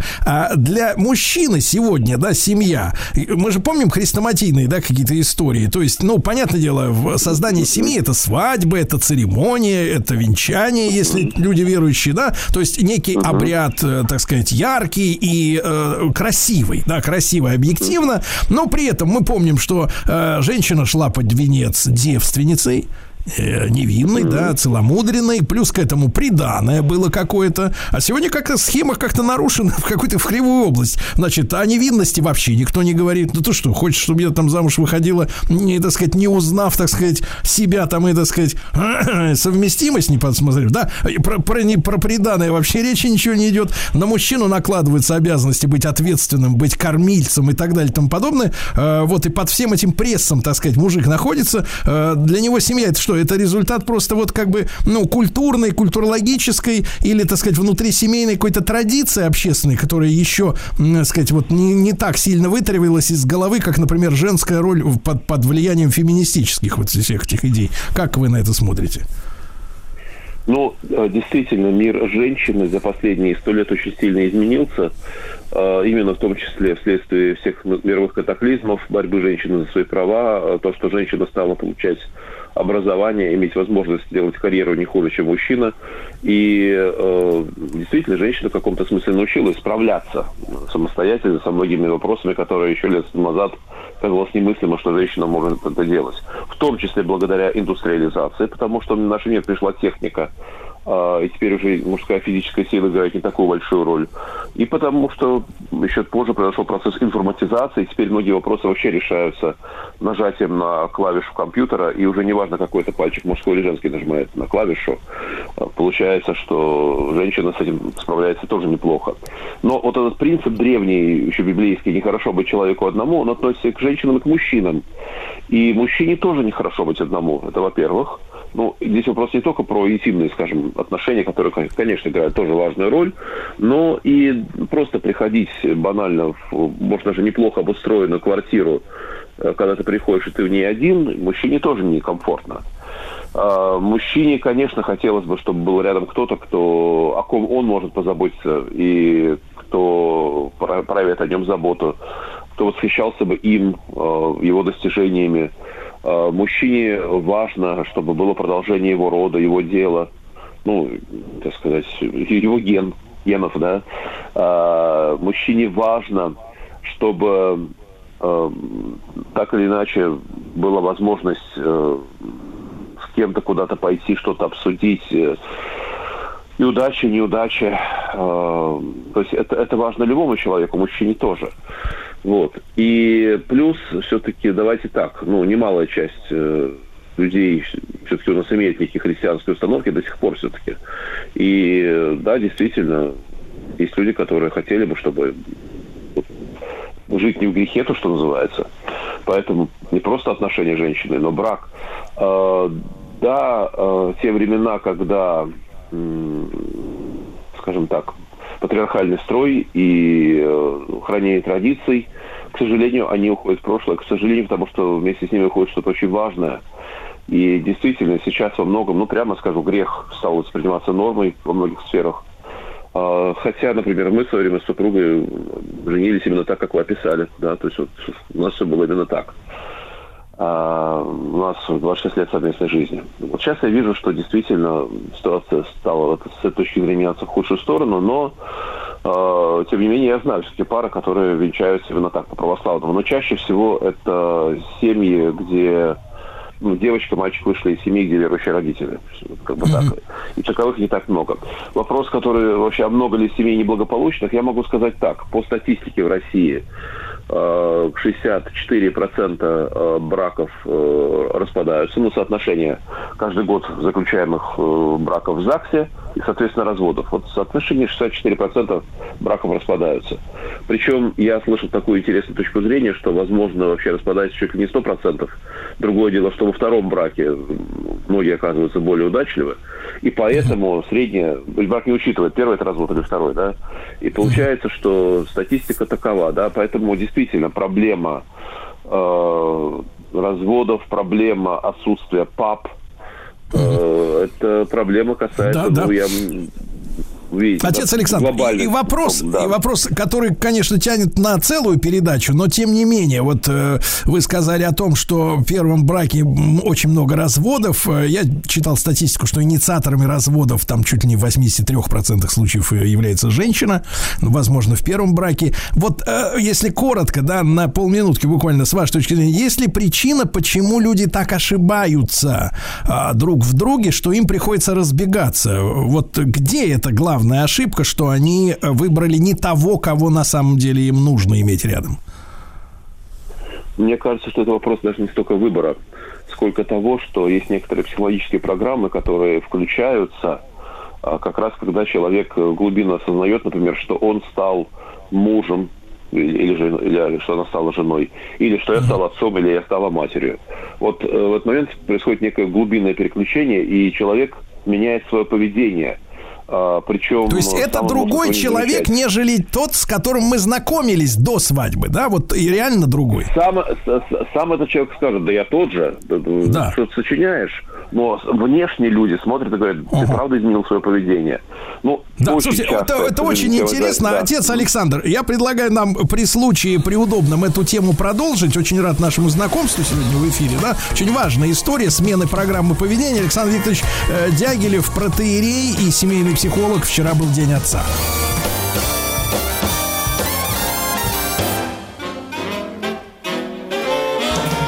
Сергей Стилавин и его друзья на маяке. Un peu saoul, je déambule sur les lignes du métro. Crépuscule sans héros. Solitude dans le rétro. J'éteins mon mégot sur le cœur du Jedi. Les yeux vitreux, je les mitraille. Un peu saoul sans matricule. J'écume la nuit noire. Je consomme du bonheur que je perds sans savoir. Je t'oublie quand je me déhanche, je souris sauf le dimanche.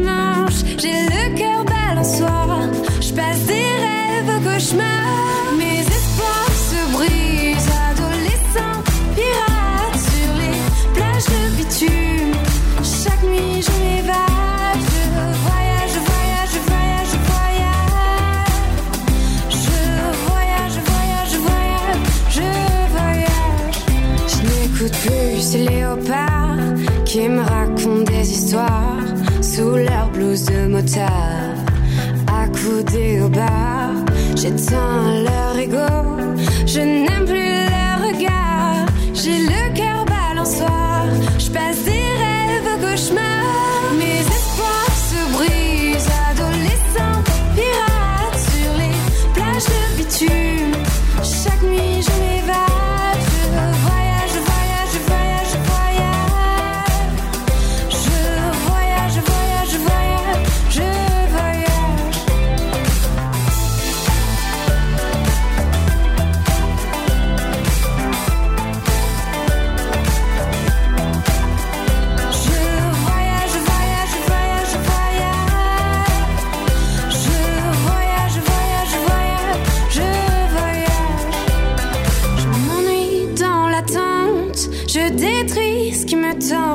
Je ne suis qu'une fille de mon âge qui dégringole de la pente. Je n'ai qu'un œil dans la fente, je n'ai qu'un doigt sur la tempe. Et si je rate le virage, inscris mon nom aux absents.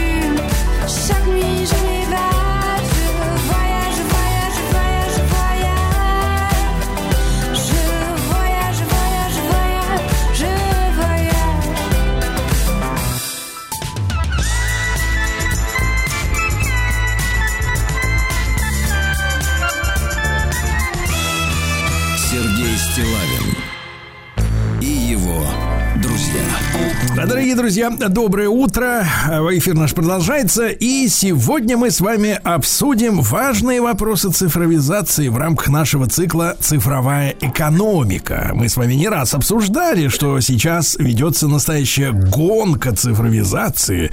Очень важно ускорять и наращивать темп использования цифровых технологий во всех сферах и процессах. Именно это будет способствовать экономическому росту. Ну, а за процессы внедрения цифровых технологий в экономике и социальной, кстати, сфере, за подготовку персонала в сфере цифровых профессий и цифровую безопасность страны отвечает национальный проект «Цифровая экономика», который был учрежден президентом Российской Федерации. Сегодня у нас э, тема важная, интересная. Э, Многие слышали слово биометрия. Владислав Александрович, вы слышали слово биометрия? а? При входе в метро. Вот, давайте, веселее, веселее. И получили, например, некоторые из вас, вот такие, как вы, биометрический паспорт для выезда за границу с толстой страницей второй, да? Такой пластмассовый. Но что это такое? Зачем нужны биометрические данные? И как эта технология будет а, применяться в будущем, мы сегодня обсудим с нашим гостем. Я представляю Дмитрия Маркова, генерального директора Vision Labs. А, Дмитрий, доброе утро, здравствуйте. Да, здравствуйте, Сергей. Да. А, Дмитрий, так вот, э, давайте вот э, не то чтобы сухо, а вот разжуем нашей общественности, нашим слушателям, что такое биометрия или биометрия, О, и какие данные относятся к, именно к биометрическим.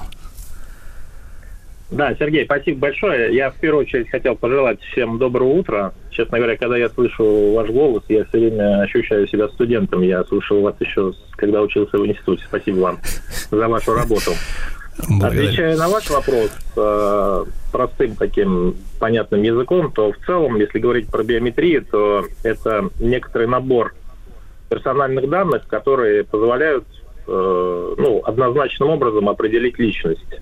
И, например, самые простые примеры э, биометрии – это отпечаток пальца. Помните, вот во всех старых детективах там преступников находили по отпечаткам пальцев. Вот почему так происходило, потому что можно было однозначно определить их личность.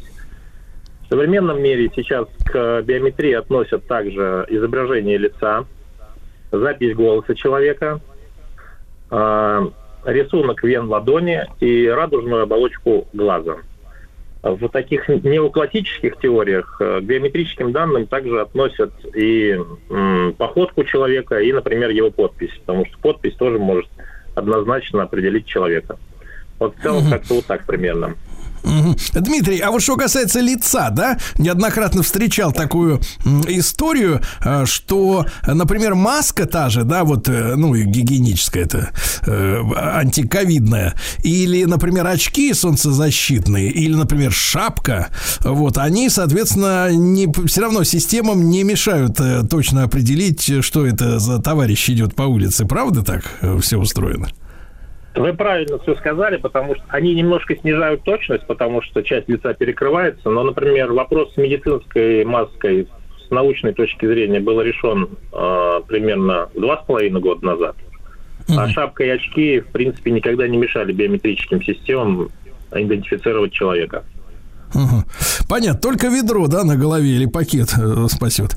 Вот, э, Дмитрий, ну вот, а как сегодня развивается эта технология у нас в стране, да, в России, и можем ли мы говорить о том, что у нас сегодня одни из лучших вот этих самых биометрических технологий, благодаря чему это возможно? Ну вот э, часто слышу, да, что, например, какое-нибудь происшествие в метро имеет место быть, а человека так по камерам раз-раз-раз, там полчаса, час и все, и уже он сидит в кутузке.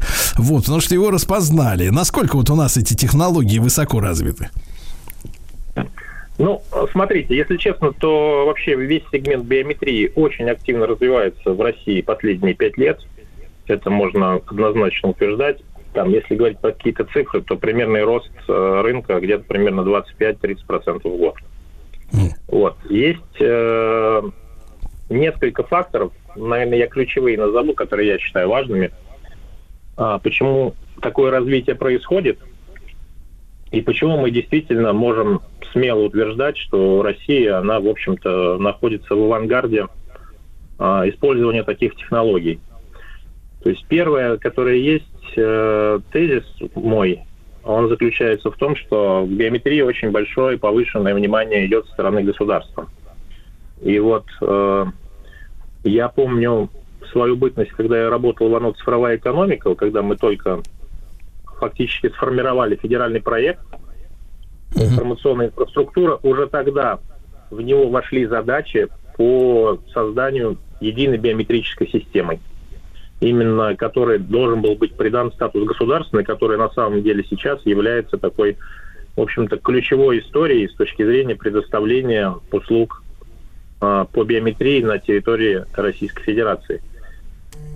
И государство продолжает последовательно а, уделять большое количество внимания этому направлению. И вот э, недавно даже была организована целая специализированная компания, которая называется Центр биометрических технологий, которая в настоящее время де-факто является оператором данной биометрической системы.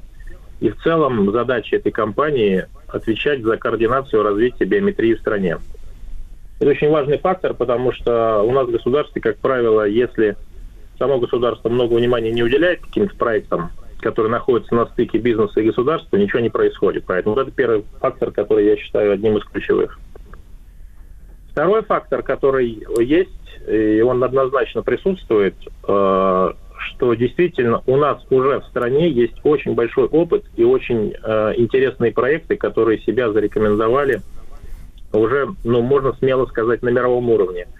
Вы упомянули систему безопасности в метро, действительно, mm-hmm. которая является одной из самых совершенных. Но я все-таки хочу сделать акцент на другой системе, которая используется в метро, а это именно система, когда вы можете воспользоваться услугами метрополитена, ну, то есть, условно говоря, пройти через турникет без прикладывания каких-то карточек э, кредитных или специализированных, а просто по лицу.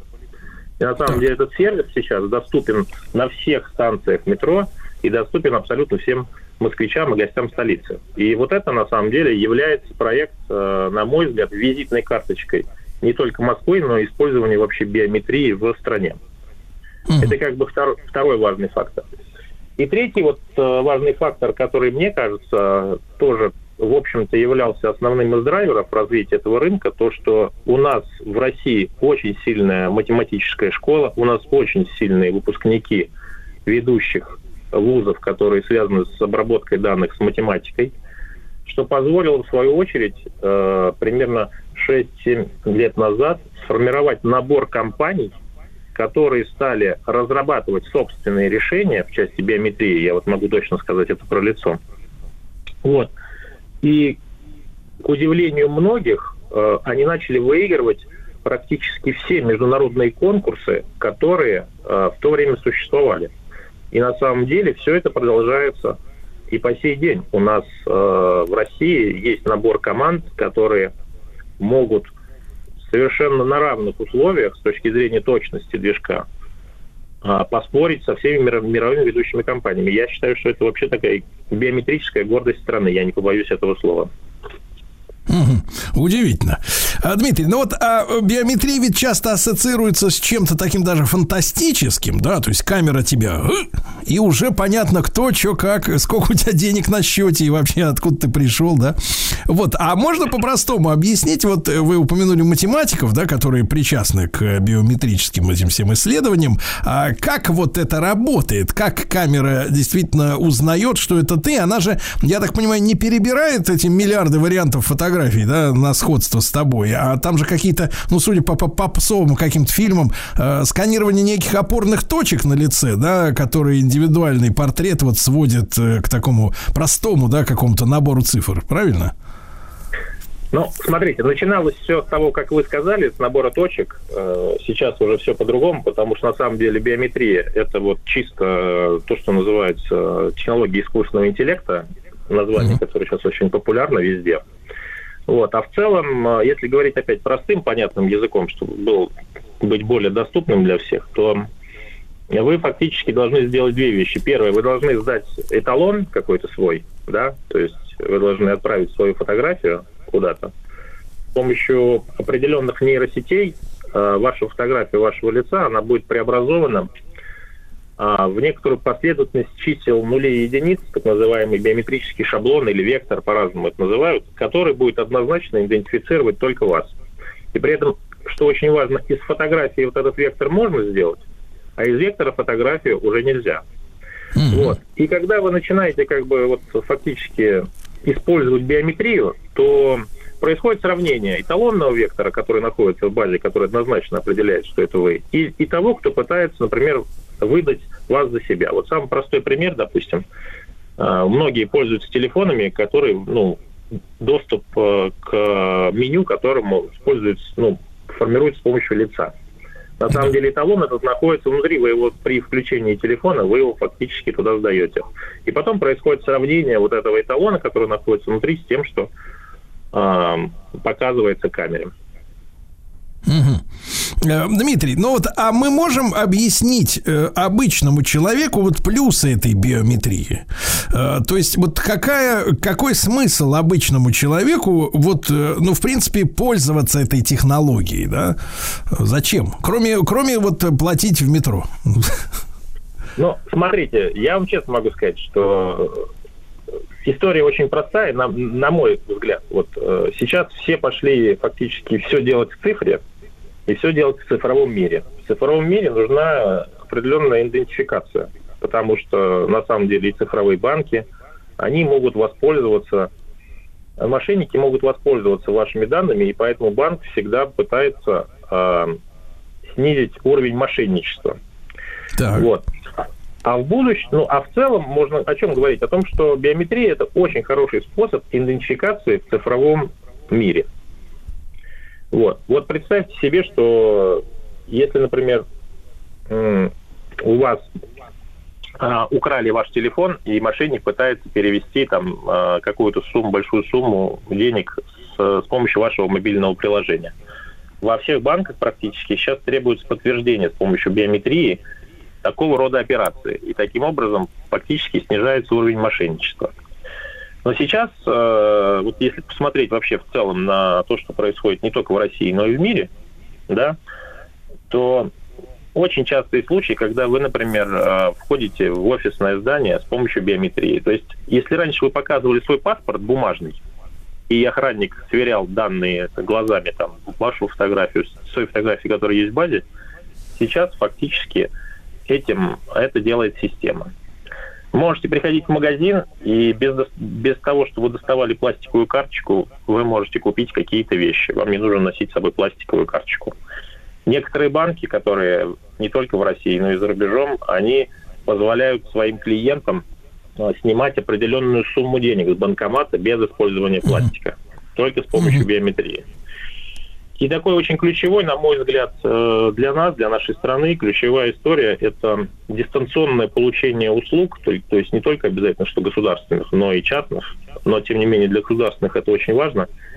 Территория России очень большая, везде пункты обслуживания населения не поставишь.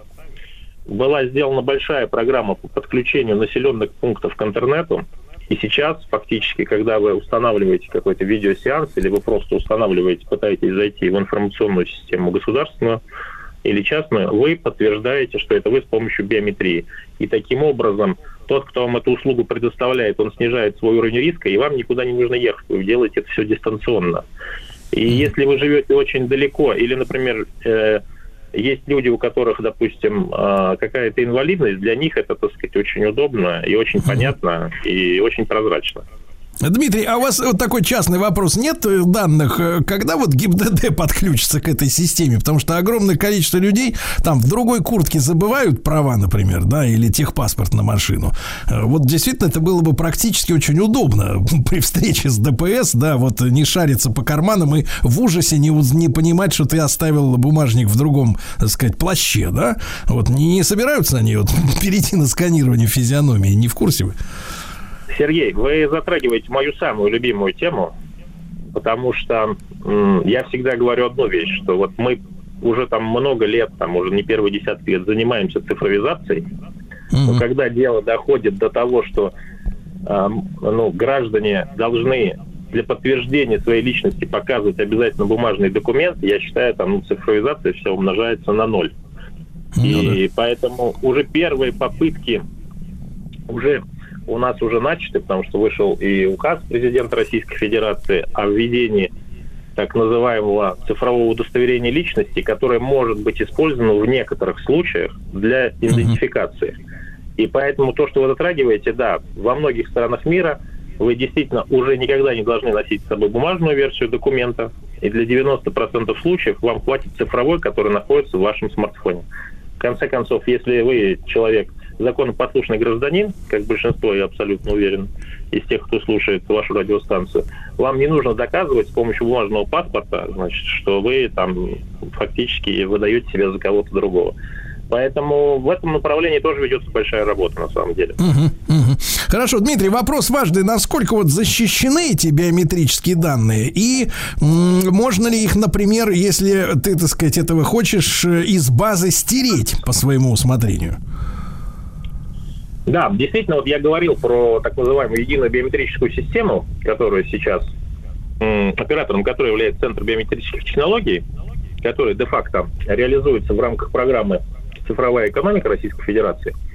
И там, на самом деле, вот э, есть такое понятие, как э, такое так называемая платформа согласий. То есть очень часто, когда мы проходим в разные бизнес-центры или, доп- допустим, вы приходите на встречу какие-то государственные компании, вас всегда заставляют заполнить согласие на передачу и использование ваших персональных данных. К какому количеству организаций вы передали это количество согласий, вы уже там не помните. И на самом деле, вот что очень важно, что подразумевается сценарием, что вы э, с помощью портала госуслуг вы будете видеть абсолютно все согласия на обработку собственной биометрии, которые вы когда-либо давали другим организациям. И вы сможете ими управлять онлайн. Допустим, вам больше не нужно, э, чтобы какой-то из сайтов, допустим, или какая-то организация использовала ваши биометрические данные. Вы нажимаете несколько раз э, мышкой, и фактически эта организация теряет право а, использовать вашу биометрию. А когда Это это, примерно появится-то у нас, Дмитрий, такая возможность, оптимистично, если говорить? Я вот, то, что я читал, это начинается с 24 года, вся история. Ого, слушайте, ну удивительно, да, удивительно. Мы еще с вами, правда, не обсудили тему дипфейков, да, когда компьютер создает а, чужое лицо, но в целом я картину уже понял. Дмитрий, спасибо вам большое за интереснейший разговор, и я напоминаю нашим слушателям, что эфир а, выходит при информационной поддержке национального проекта «Цифровая экономика».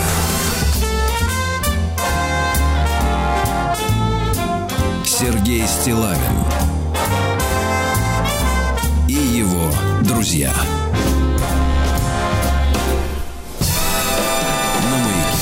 Дорогие товарищи, доброе утро. Ну и что сказать вам? Сегодня у нас э, Всемирный день здорового питания. Господи, сколько лет нам уже звенят в уши о том, что надо питаться здоровой пищей. Вот, а все как-то нас, жиробасов, меньше не становится, да, Владислав Александрович? Да. И очередная попытка взять эту высоту. Вот взять, просто взять и себя в руки. Сегодня мы предпринимаем с огромным удовольствием. Сегодня с нами вновь Михаил Моисеевич Гинзбург, диетолог, доктор медицинских наук. Михаил Моисеевич, здравствуйте. Да. Да, доброе утро, здравствуйте. Да, Михаил Моисеевич, ну вопросов, как всегда, масса, да, потому что проблема-то не утихает. И эм, вот какая вот история. Давайте начнем со следующего. Э, мы все примерно понимаем, что полезно есть и что не полезно. Да, некоторые даже уже начинают разбираться в сочетаемости каких-то продуктов, да, чтобы не вызывать э, негативных последствий для своего тела. А вот, эм, скажем так, э, прием тех или иных полезных самих по себе продуктов в зависимости от времени суток имеет значение. Ну, грубо говоря, как в математике, э, как в арифметике, да, перемена мест слагаемых от, от- ну, вот влияет на наше с вами состояние? Да практически нет. Практически нет. Там основная идея, чтобы полезных продуктов было больше, чем вредных, вот для данного конкретно человека, для данного конкретно случая. Потому что у каждого человека какая-то своя склонность к болезням, свое какое-то исходное состояние, да, вы правы, у кого-то есть лишний вес, у кого-то нет лишнего веса.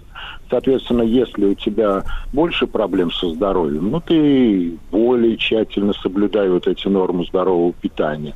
Если меньше проблем, так и Ну, лучше, конечно, всем соблюдать, но если проблем нет, какие-то погрешности скорее, ну, менее будут для тебя значимы, менее заметны. И еще момент, знаете, о чем всегда забывают? Вот здоровое питание должно приводить к повышению уровня здоровья. Вот здоровье надо померить. Вот надо посмотреть, твое здоровое питание, оно тебе здоровье-то обеспечивает, причем а, не только физическое, но и психоэмоциональное здоровье. Оно тебя радует, повышает настроение, ты с ним как-то хорошо спишь, и хорошо просыпаешься, тебе хочется себя любить, э, близких своих любить. Вот такие вопросы, их надо ставить и решать. Мгм. Михаил Васильевич, а вот смотрите, ну мало кто, например, будет спорить, что полезна каша-овсянка, да, там, например, выходят исследования о том, что это самое полезное, а самое, значит, соответственно, э, ерунда это анперманная. И вот это каша-овсянка. А вот, к примеру, ну вот, например, человеку с утра, вот мне, например, не хочется есть овсянку, а, например, на, на, на ужин часов в 6 вечера с огромным удовольствием, наоборот. Вот то, что, э, например, такой, э, такой продукт питания поступит в мой организм после обеда, ну, то есть ближе к вечеру, это вот вред? Э, То есть это Нет. только утренняя пища или не имеет значения Нет. на самом деле? Это в любое время можно, и в любое время будет работать вам на пользу. Ну, опять же, при условии, что овсянка вам нравится. Вы ее едите без отвращения. Мгм. Хорошо, так уже успокоили, профессор. Да, значит, Михаил Моисеевич, а вопрос такой. Значит, доводилось э, слушать разные лекции на эту тему. Э, они и заполонили буквально весь интернет, да, и кто только не, не дает советы, как жить долго, вот, и, и что делать для ради этого. Вот такую мысль уловил в одной из лекций, любопытную. Хочу у вас, как у доктора медицинских наук, проконсультироваться. А, вот э, описывает ситуацию, что человек ест все правильно, да, ну, то есть не комбинирует, условно говоря, так сказать, макароны с сосисками, не ест пельмени, вот, э, питается правильно, да, ну, в общем, здоровую еду ест, э, индейку, так сказать, поджаривает на, так сказать, на, на ве- вертеле и так далее. Вот, с овощами, естественно, да, и, ну, так вот, но, но иногда, например, пригуб... нет-нет, да и пригубит, можно сказать, винца, например, да, вот, и такая мысль прозвучала, что все усилия, например, по нивелированию, ну, вот, по, по изменению веса, они идут на смарку, если человек позволит себе, например, э, ну, например, раз в три дня бокал вина, белого, например, или красного, потому что эта штука, зараза, так действует вот на организм, что в течение трех суток, прозвучала такая цифра, в течение трех суток после хотя бы одного бокала вина стопорятся все механизмы сброса жира лишнего, да?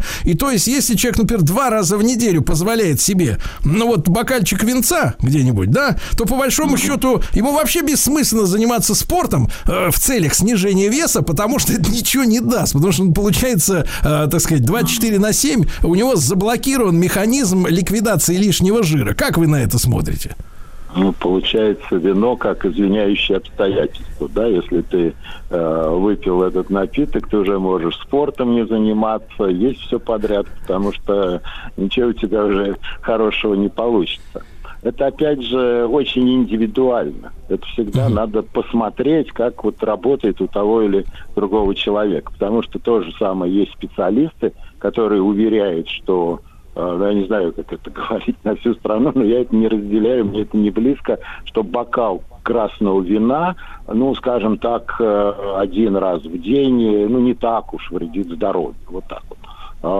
Я это не разделяю, но вот есть кто это утверждает и приводит в доказательство такие соображения, что там есть много биоактивных веществ, флавоноидов. Вот. И, так что идеи разные. Но мне кажется, вот надо все-таки придерживаться тех идей, с которых мы начали. Если ты хочешь с помощью питания достичь какую-то цель, всегда смотри, насколько ты близок к достижению этой цели. Вот так. Михаил Ничего да, Михаил хотите прям- да, да, да. И вот да. еще одно, давайте тогда уж, э, э, так сказать, исследование, с которым хотелось бы не то чтобы поспорить, но уточнить у вас, как у доктора медицинских наук в первую очередь, да, э, значит, э, доводилось читать со ссылками на какие-то зарубежные эксперименты, э, что принципиально отличается понятие здорового питания для мужчины и для женщины. И, например, вот, э, значит, э, то на- на примере сладостей. А, там указывалось, что, например, женщине ни в коем случае нельзя вот эти быстрые углеводы, там все печеньки, э, конфеточки, шоколадки, ни в коем случае нельзя, потому что в ее именно в женском организме, потому что у нее такие там гормоны особые, да, вот все это отразится в худшую сторону. А вот мужчина, например, наоборот, напротив, если хочет правильно питаться, ему даже чуть ли не необходимо заточить шоколадку в день. Вот, потому что так вот он внутри устроен мужчина, что это ему только на пользу. Вот как вы смотрите на различия, м, ну, скажем так, не то чтобы диет, но комплексного подхода к питанию именно мужчин и женщин в том в свете, что у нас же люди живут парами, ну, в большинстве своем, слава богу, да, и если они, например, парой хотят питаться здо- здорово, здорово, да, и здорово при этом, то получается, что им надо как бы два рациона готовить, то есть очень сильные различия между полами в этом смысле. Вы знаете, тоже я не могу это подтвердить.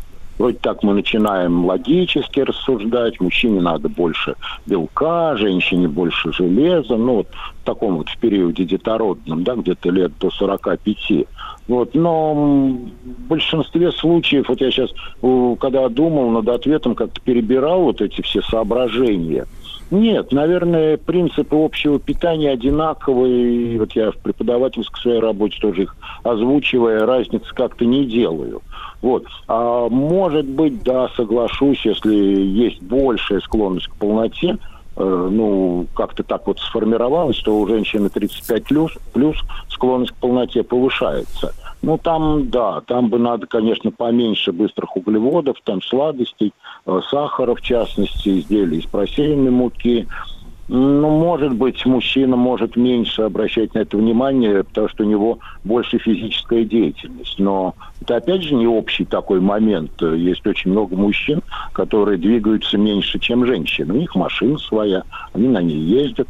Ну Вот. Поэтому, опять же, наверное, давайте смотреть э, по результату. Ну, а то, что вот э, вы говорите, женщине ни в коем случае нельзя, мне кажется, сами женщины придумали, потому что они строги к себе и себя не любят, понимаете, и как-то настаивают на таких вот кровожадных, так скажем, решениях. Ведь проблема, знаете, в чем? Вот вы, например, отказались от шоколада. Ну, не вы, скажем, ваша любимая, а отказалась от шоколада. У нее портится настроение, она становится тревожной, она становится, а, вот как бы сказать, не очень так вот быстро, хорошо что-то там множит, делит. Если у нее работа связана с усилиями головного мозга, она тоже почувствует снижение эффективности. Тревожность нарастает, она терпит, она еще больше нарастает, э, терпит уже из последних сил. Рано или поздно наступает срыв и огромное поедание этого шоколада. Человек себе говорит, вот надо быть к себе более строгим. Вот я менее строгий, я сорвался. А правильнее сказать, ну, э, ты радость, это жизнь, используй себе на пользу, да, немножко шоколада, тем более сейчас появились сорта и без сахара, там, с сахарозаменителями, если уж ты хочешь питаться только полезной пищей, есть и полезный шоколад. Но радуй себя, радуя себя, ты больше достигаешь, ты меньше тревожишься, лучше за собой следишь и более здоровый по итогу оказываешься. Так что, видите, как вы, вы мне про диетологию, я вам все больше про психологию. Да, нет, нет, конечно, жизнь должна быть в радости, естественно, при обычных обстоятельствах, при нормальных. Михаил Моисеевич, а есть такой короткий вопрос. Вы идентифицируете, ну вот вы говорите там о людях 50 плюс, 45 плюс, да, вернее, 35 плюс. А вот э, вы идентифицируете сейчас эпидемию с, э, ожирения у детей? Э, часто встречаешь, ну это субъективно, наверное, у меня, но, может быть, меня поддержат слушатели, видно в общественном пространстве такие раскормленные дети, причем нездорово раскормленные. А, Это Да. вина родителей, как вам кажется? Э, Родители плюс склонность к полноте. Склонность к полноте, она имеет вот какую-то степень выраженности. Она может быть очень большой, и родители в какой-то момент вот как-то еще, ну, как бы скажем, потакают этой склонности к полноте, не отказывают ребенку, ну, его, скажем, не контролируют. Очень важный момент, они не поощряют его двигательную активность. Вот возникает такая диспропорция, и ожирение действительно в детском возрасте мы видим все чаще и чаще. Мы его во всех группах видим чаще и чаще. И вот дети, которые сейчас имеют лишний вес, перейдя во взрослую группу, если не будут очень-очень тщательно за собой следить, у них тоже будет лишний вес. Есть Да, это- хорошо, дорогие друзья, э, сегодня с нами Михаил Моисеевич Гинзбург, диетолог, доктор медицинских наук. А Сегодня Всемирный день здорового питания. Ну и, конечно, тему жуков, тараканов, всяких, которые новомодных, мы не упустим из нашего внимания. Сергей Стилавин и его друзья. Товарищи, сегодня Всемирный день здорового питания. С нами Михаил Моисеевич Гинзбург, диетолог, доктор медицинских наук. И вот, Михаил Моисеевич, э, приходится э, видеть, э, что народ наш с нескрываемым сарказмом воспринимает новшества, значит, которые у нас демонстрируются, в том числе вот на различных выставках продуктов питания. Не так давно попалось на глаза вот очередной репортаж, попался на глаза оттуда, где представили вот всяких таких сверчков, жуков, так сказать, уже под э, русским названием, но сообщают, что сырье из Китая, там уже, как сказать, их разводят массово. Вот вы можете однозначно сказать, что вот эта вот э, вся э, членистоногая, так сказать, жареная история, она, ну, как некоторые говорят в том же Ютьюбе, да, что, например, она не переваривается, хитин вреден для человеческого организма, хотя иностранные западные тренды говорят, что мы все должны отказаться от приличного стейка и все есть, хрустеть этими жуками. Вот как вы к этому относитесь? Ну, сразу три вопроса, давайте мы их сейчас разберем. Во-первых, мы едим членистоногих и находим это очень вкусно. Мы все едим омаров, мы едим крабов, мы едим раков, хотя вот уже не все вот едят речных раков. Для многих это неприемлемая пища. Вот. Далее, переходя на насекомых, надо сказать, что есть очень большие регионы, где насекомых просто едят вот в повседневном таком ключе. Белок у насекомых, э, ну как и у ракообразных, в принципе хороший. Он такой вот качественный, он нам подходит. Говорить о хитине, как о вредном продукте, ни в коем случае нельзя. Это довольно такое распространенное в природе пищевое волокно, а все пищевые волокна полезны. Но на всякий случай хитин присутствует как основное пищевое волокно не только у членистоногих, но и у грибов. Вот, так что мы с хитином тоже встречаемся постоянно. Ну, кто ест грибы постоянно. Грибы, кстати, полезны. Вот. А, третий момент. Вот стейк как раз вреден. Вот здесь четко Да вы есть связь. Стейки, да, и продолжительность жизни связаны обратным образом. Чем больше стейков, тем меньше продолжительность жизни. Причем стейки очень резко повышают вероятность так называемых злокачественных форм атеросклероза и злокачественных новообразований толстой прямой кишки. Пытаемся понять, почему, какие-то догадки есть. Ну, вот стопроцентного такого понимания нет, но статистика есть. Вот, то есть где-то, ну, максимум, говорим мы, 2-3 порции красного мяса в неделю, еще вроде как ничего. Но опять же, с учетом э, исходного состояния. То есть мне бы вот, наверное, уже и одного только, а кому-то, кто постарше, уже бы и не надо. Стейки, рыба, Так, Михаил. Моисеевич, маленькая ремарка по поводу стейка. Неужели стейк, э, какой-нибудь там рибайчик или стриплойн, э, вреднее, чем копченая колбаса, которую наши люди тоже очень любят, или вареная вот это вот все? Нет, не вреднее. Не вреднее, но, как сказать, особо и не полезнее. То есть, выбирая риски, вряд ли мы выиграем, если откажемся от колбасы э, ежедневно, а будем ежедневно есть стейки. Колбаса Так, хорошо. продукт, да, да, да, слушай. Да, да, хорошо. А что ж тогда мы, мы имеем, вот кроме белка, который является, ну, источником энергии, да, если возвращаться к этим, к жукам, ко всем, вот, э, какая-то в них польза-то есть, вот, если обратно вот перевернуть эту ситуацию? А, вы знаете, вот очень интересный тоже момент, чтобы понять э, пользу, должно пройти еще несколько лет. Вот, в частности, всегда же было, например, рыба, птица, мясо, да? Вот где польза, где вред, где не польза, не вред. И вот э, сейчас мы понимаем, мясо вредно, э, птица не вредна, рыба полезна. Особенно если брать вот такую жирную морскую рыбу, ну и использовать более бережные такие формы приготовления. Запекание, например, на пару приготовить. Ну, чисто легкая такая обжарка. Вот. Так что тоже можно делать выводы, пользоваться. Это вот то, что сейчас э, ну, уже, что называется, твердо доказано. Ну и птица. А вот а, а на этих, э, на, на примере этих товарищей там азиатских, да, которые долго едят э, вот эту всю живность э, членистоногую, mm они нет таких, да, их не исследовали, что у них там с пищеварением, потому что я чувствую, что ну вот цивилизацию рисовую, например, да, достаточно хорошо изучили, да, вот люди, которые рис в Азии едят много, а вот насчет жуков нет, да, изысканий таких серьезных. Ну, пока вот это не обобщено, потому что там э, надо и вопрос такой поставить. И несколько лет собирать данные в ответ, там же доля этого продукта в питании. Ну, по крайней мере, если мы говорим, что э, на э, Дальнем Востоке, да, э, едят много э, э, жуков, так скажем, да, то глядя на них, мы можем сказать, что, по крайней мере, у них реже бывает, ну, так называемый метаболический синдром. Ишемическая болезнь сердца, сахарный диабет, все-таки реже, чем у европейцев, приверженных э, западной диете. Это немцы, э, англичане, мы, вот так вот. Вот. Понятно. Вроде бы меньше, да. Но пока, пока говорю, еще надо Да. это все посмотреть. Михаил Моисеевич, и последний короткий совсем вопрос на сегодня. Есть ли какой-то продукт, который вы рекомендовали бы есть и каждый день? Ну, например, одну оливку в день или яблоко, вот, э, которое на всех влияет чудодейственно. А Вот, наверное, ну вот сразу вот в тупик вы меня поставили, потому что глаза разбегаются, есть масса продуктов, которые надо есть каждый день. Ну, дайте Да. я скажу, ягоды и зелень. Это вот все-таки вещь, на которую надо поглядывать. Потому что кисломолочные каждый день вроде получается, фрукты хотя бы один-два в день получается, вот овощей надо, штуки 3-4 в день, желательно разноцветных. Вот бобовые, вот, очень хорошо, тоже бы каждый день. Ну, вот видите как, вы спросили, да, какой-нибудь один продукт, а я сразу пять Да-да-да. назвал. Я понимаю. Но пока что, но пока что не жучару. Хорошо, пока что не его.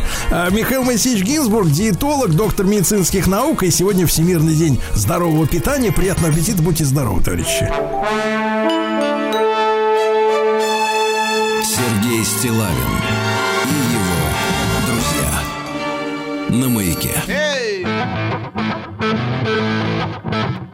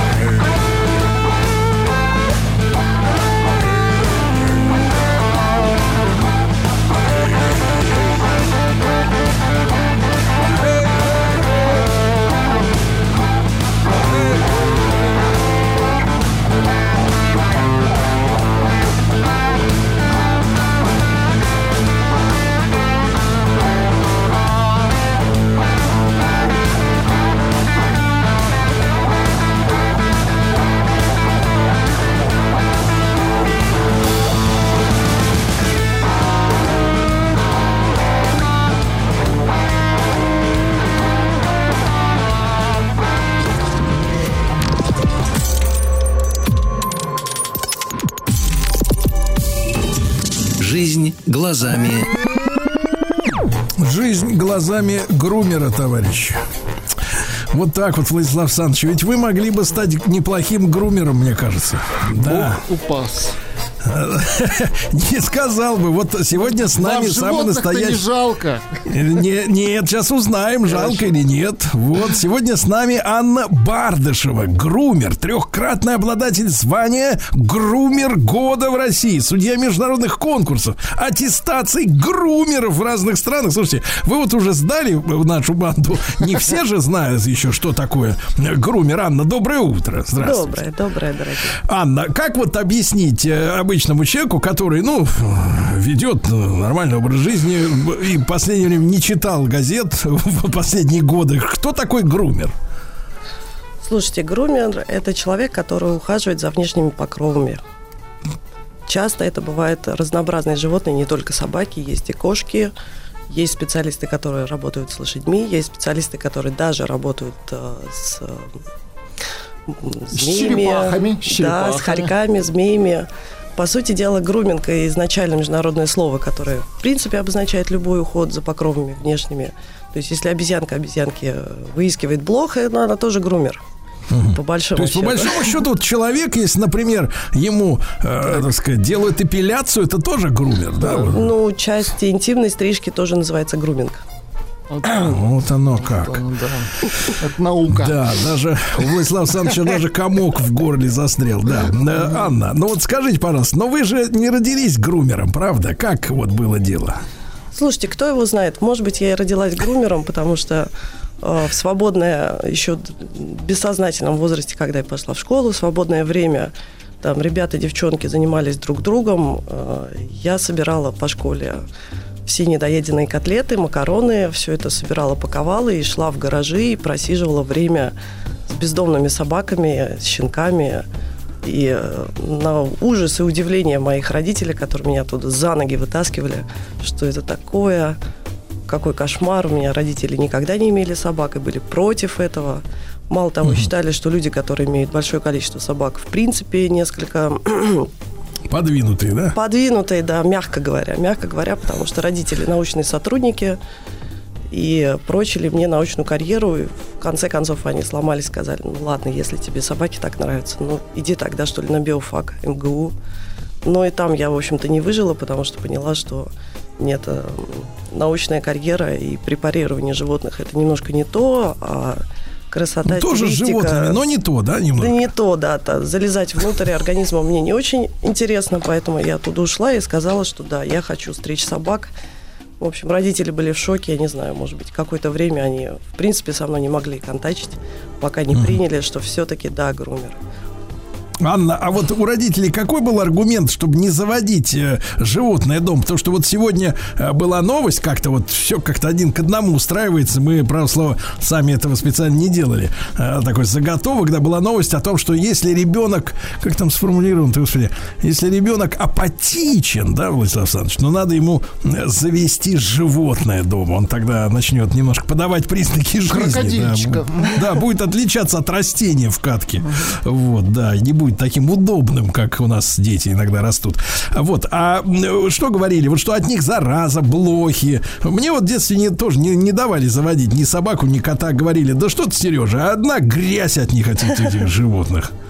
Да. Я не помню, что мне говорили, потому что, опять же, первую собаку я привела с улицы, буквально принесла щенка. Потом я привела взрослую дворняжку. Э, Ну, там, там неизвестно, кто кого выбрал, потому что собака стала со мной следовать до, до школы провожать, и от школы до дома провожать. Потом я стала втихаря ее заводить в дом, кормить. Э, Как бы, и когда один, один прекрасный вечер папа пришел, услышал, что за дверью Кто-то лает собака, он сказал, так, это что? А, Но когда они вместе с папой легли на ковер в обнимку с пивом, смотрели футбол, и пришла мама и сказала, что это такое, опять вы бездельники. Э, Ну вот да, как в результате папа из семьи уходил, он взял только паспорт и собаку, сказал, что это его единственный друг здесь. То есть вы, смотрите, вы разрушили семью, да, фактически, По при помощи сути. собаки.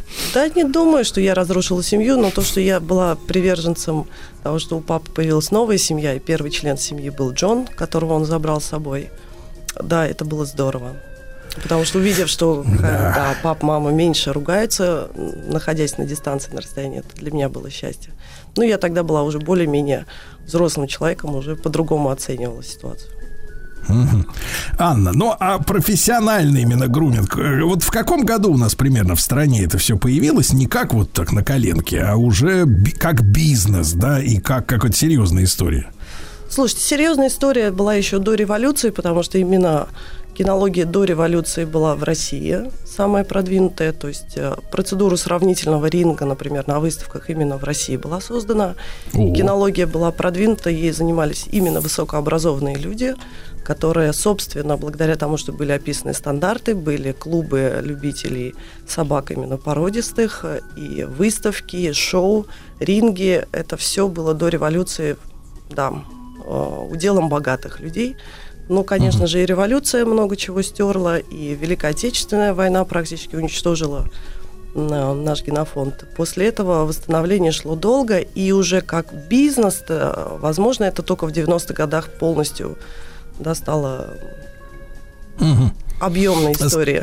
М, Анна, ну а скажите, пожалуйста, вот э, э, это же вот понятно, что есть такие породы, да, э, собачьи, э, которые без вот услуг грумера, ну они как бы, э, так сказать, паршивеют, скажем так, да, то есть если надо все время подстригать, вот особенно вот эти вот маленькие, которые вот наручные, да, вот эти собачоночки, йорки, по-моему, да, как это называется, да, то есть им надо челку стричь, чтобы они там видели что-нибудь, ну и вообще там э, комок косички, хвостики просто будет, да. И так далее. Все это понятно. А вот скажите, пожалуйста, может быть, вы в этом смысле откроете, э, ну, вот будете, вернее, сделаете откровение для кого-то определенно. Вот если, например, собака короткошерстная изначально, да, ей вот уход такого специалиста, как вы, нужен? Ну, то есть, условно говоря, например, бульдог французский, например, Слушайте, он если гру- мы грумеру должен о ходить? французских бульдогах, о мопсах, о стафаширах, то здесь мы помогаем скорее не собаке, мы помогаем хозяевам, потому что э, гладкошерстные собаки – это ребята линяющие, и, к сожалению, линяют они жуткими иголками, которые впиваются в, э, в тело, которые впиваются в ковры, в мягкую мебель. Э, В чье И- тело, простите? ну, в тело, хозяев, хозяев, потому что они же с ними обнимаются. Потом это вытаскивать эти занозы очень тяжело, поэтому к грумерам обращаются, чтобы спасти квартиру, спасти себя, поскольку когда линька идет активная, вот этот вычес, он, конечно, эту Вычес? проблему решает. Да, да, да. Мы помогаем собаке буквально скинуть все, все, что она готова скинуть на текущий момент. да. А его, Поэтому его это как бы помощь хозяевам. Промываете всего собачьего? Конечно. Что вы делаете? Или обрабатываете химией. Внутренней промывки нет. У нас есть только внешние покровы. Но то, что мы помогаем им избавиться от линяющей шерсти, это прямо спасибо говорят владельцы. Хотя некоторые доходят до совершенно критических случаев, когда просят таких собак просто брить. Господи Иисусе. А тогда нету хотя бы иголок вот этих. Они хотя и короткие, но это сантиметр, который впивается. Особенно те, у кого появились дети. И, соответственно, эти иголки э, неприятное да, следствие для То есть это вот такие ребенка. э, скрытные дикобразы, что ли, получается, да? Ну которые- да, по сути дела у нас с вами, если, если мы говорим о породе, которая линяющая, то здесь проблема именно ухода за квартирой, ухода, что эта собака кидает шерсть. Поэтому у нас в какой-то момент больше популярность получили собаки, которые не линяют. Это собаки с, по- с постоянным волосом, то есть как Это раз йорки, пудели, бишоны, кореблютерьеры. А, Ага. Для них требуется груминг только в плане того, чтобы поддерживать форму. Просто чистить. Да. Ну, форму имеется в виду, что нету колтунов, а, нету как бы зароста. После прогулки, после каждой длинной шерсти это история целая, помыть, вычесать и высушить. А сушка рекомендуется, потому что если влажную шерсть мы с вами оставляем, то на коже могут возникнуть э, не сказать, что инфекции, но проблемы с кожей однозначно будут. То есть Ну, в общем, не есть чем заняться, да, Владислав. Александрович? Да. Сушить Да, А вот скажите, поэтому пожалуйста, пошла скажите, одежда а в вот- ход, ботинки. Да. Ботинки, да. Зато А, квартира чистая, и зато обниматься с ними, целоваться и Да. спать в одной кровати одно удовольствие. Анечка, а вот у нас у Владислава Александровича живет кот дома, да? Он, когда люди, не то что посторонние, наоборот, я не считаю себя посторонним, наоборот. Это не вам решать, кто вы для него.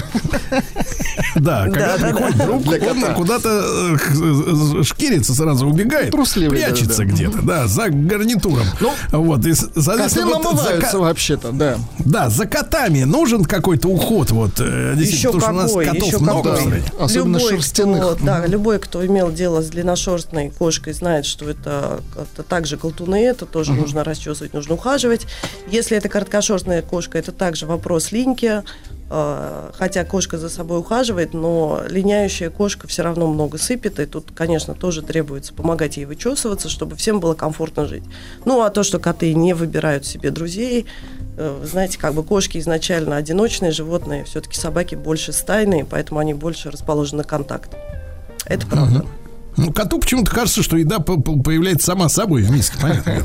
Да, Анна. А, соответственно, вот э, э, если, э, например, человек живет с собакой прекрасной, а грумер где-то далеко, да, то, в принципе, вот собаке мыться полезно. Ну, вот э, и с чем его надо мыть, если ты хочешь, чтобы, И так сказать, часто, наверное, да, из него вот это, а с него, вернее, слезло все это дело.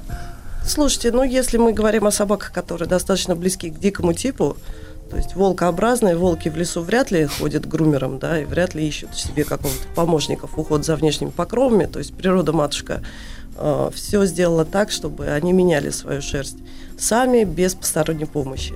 Но как только мы переходим в сектор породистых животных, все-таки это селекция, все-таки это искусственно выведенные животные, да, как бы с- за покровами которых следует ухаживать. И я, будучи много лет работая в Пудель Help в команде, да, где мы спасаем породистых собак из приютов, либо отказников, либо тех, кого нашли на улице, и они не нашли хозяев.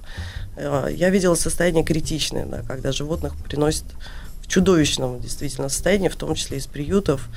И э, ну, не сказать, что это несчастные животные, это ну, хочется им помочь, конечно, хочется найти. А если вернуться к а, теме людей, все-таки мытья, заботиться. да? Мытья. Вот насколько часто собаки, например, безвредно можно помыться, да? Чем лучше всего вы советуете мыть? Э, Чесать при этом его и вот как лицо, как мыть лицо собаки? Слушайте, так же, как и нам. Вот сейчас у меня ребенок, ему три года, и э, лицо мыть это целая история, да. То есть он не очень-то охотно реагирует на то, что его я полотенце протирают и какую-то воду в лицо наливают. Ну, с собаками то же самое. То есть мы приучаем их с детства. И если собака адаптирована к этому с двух месяцев, самый важный период адаптации у нас с двух до четырех месяцев.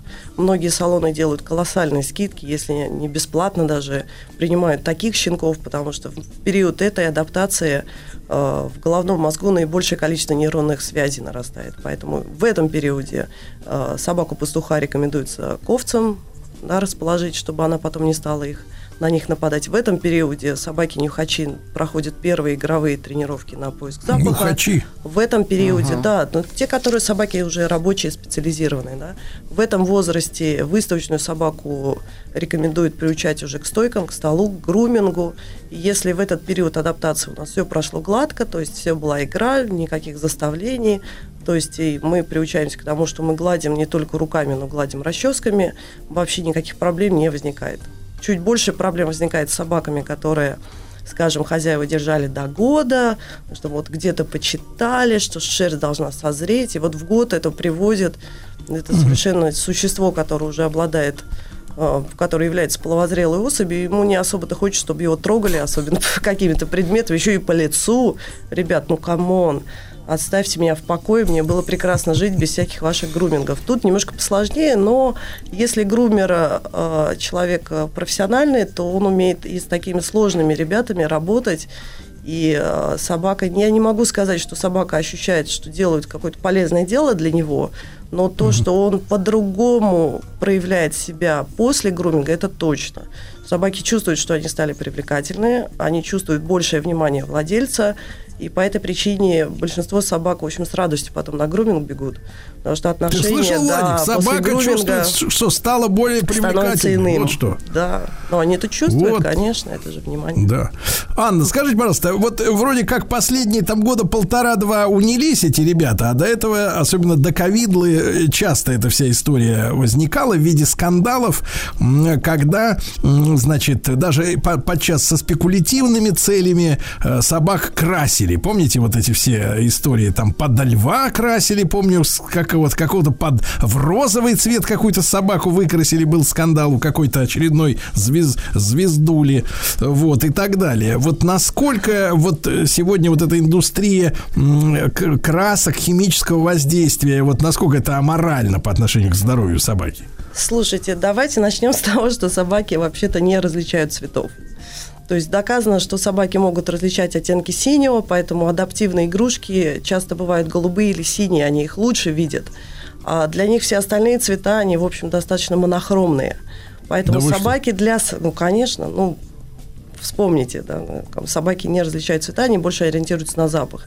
Поэтому в, меж- между, в отношениях между собаками не влияет э, роли какого цвета собака. Имеет значение только они подошли друг к другу, они прикоснулись Запах. носами, они познакомились, и мы сразу даже по поведению, по стойке определяем, они подружатся, либо они сейчас начнут ссориться.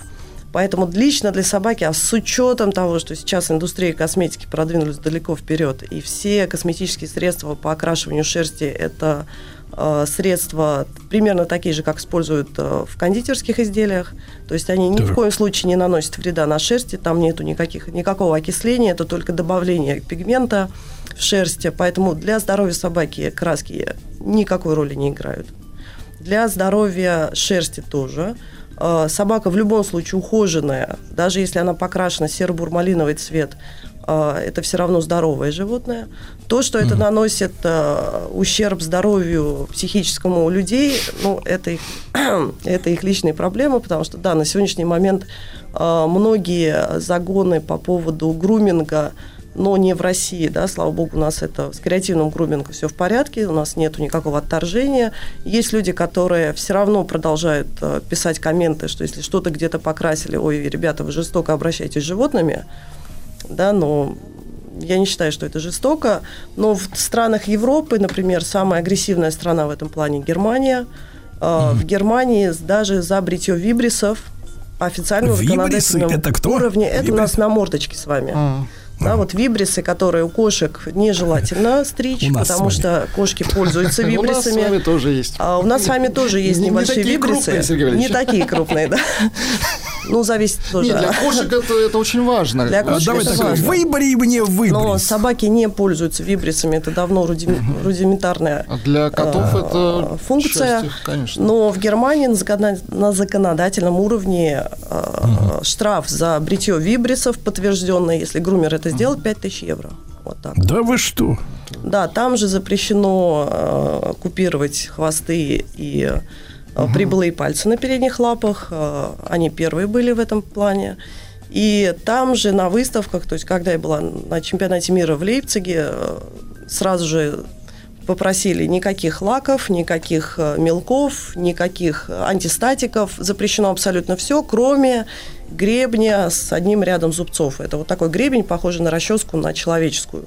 И у нас, значит, все пуделисты э, на парковке начесывали, настригали, потому что ножницы тоже запрещено, тоже жестокое обращение с животными.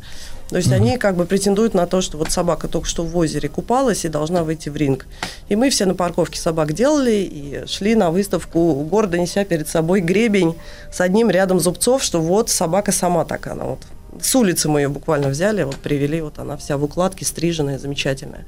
Вот, и сейчас там есть э, коллеги, которые работают в Германии, и говорят, ну да, появилась дополнительная услуга выстригания морды пуделя без затрагивания вибрисов плюс 50 евро. То есть только шерсть вибрисы оставляют. Не трожь вирбисы. Круто. Анна, ну и ваш совет. Э, Насколько часто нужно э, посещать специалиста-грумера, э, если ты ухаживаешь за собакой? Зависит от породы. В целом, опять же, сейчас косметика продвинулась далеко. Я хорошо помню... Ну, раз в э, год можно? Когда маленькая была, было вот... Оп, Да. Да, раз. Раз в год, да. раз в год. Нет. Да. Анна Бардышева Грумер у нас была в гостях. Rather you be with me when I'm still waiting so lonely. And tell me, baby, why? Tell me why? Swear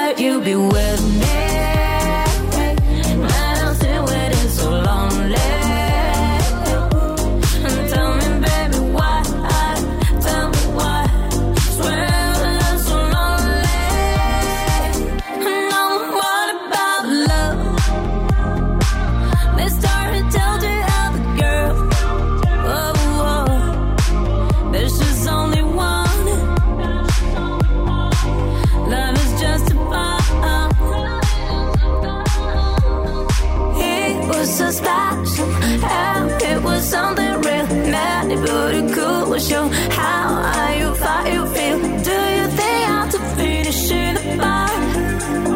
Still believe it's even you break my heart. Did just rather you be with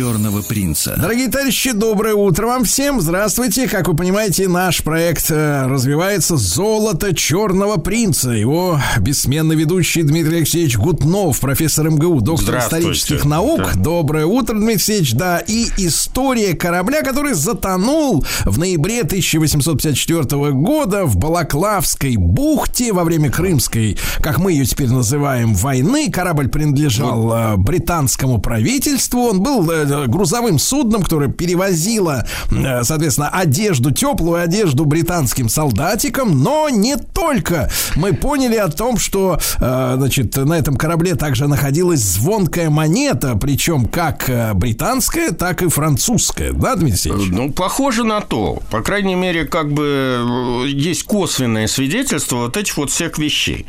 А Почему нет прямых, я тоже расскажу потом в свое время, это смешно. Но тем не менее.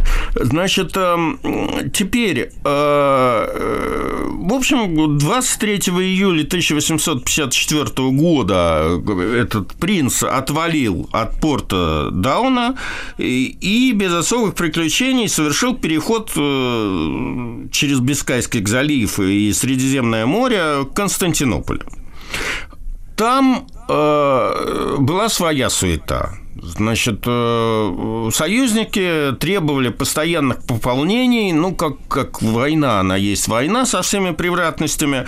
Э, Поэтому, э, несмотря на то, что принц должен был разгрузить какую-то часть оборудования, но, опять же, из-за того, что команда не знала, где что лежит, потому что она была новая, решили не рисковать. Поэтому, несмотря на скандал, который там произошел, дело в том, что в трюме находились в том числе э, медикаменты, бинты и прочие, значит, материалы для английских госпиталей, которые находились под Стамбулом.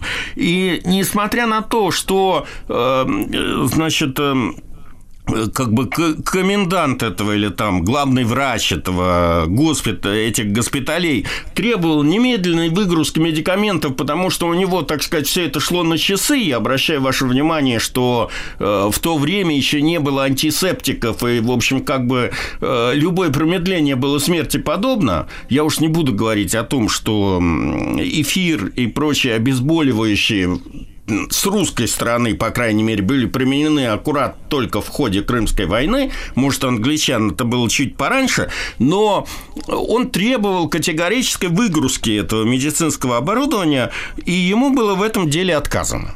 Потому что, значит, генерал, этот адмирал э, Реглан, командующий английскими войсками в Крыму, требовал срочного пополнения, и поэтому, а э, для того, чтобы, значит, достать эти меди- медикаменты, надо было бы разгружать эти тяжелые грузы, в том числе и секретные, о чем я уже сказал, поэтому решили не рисковать.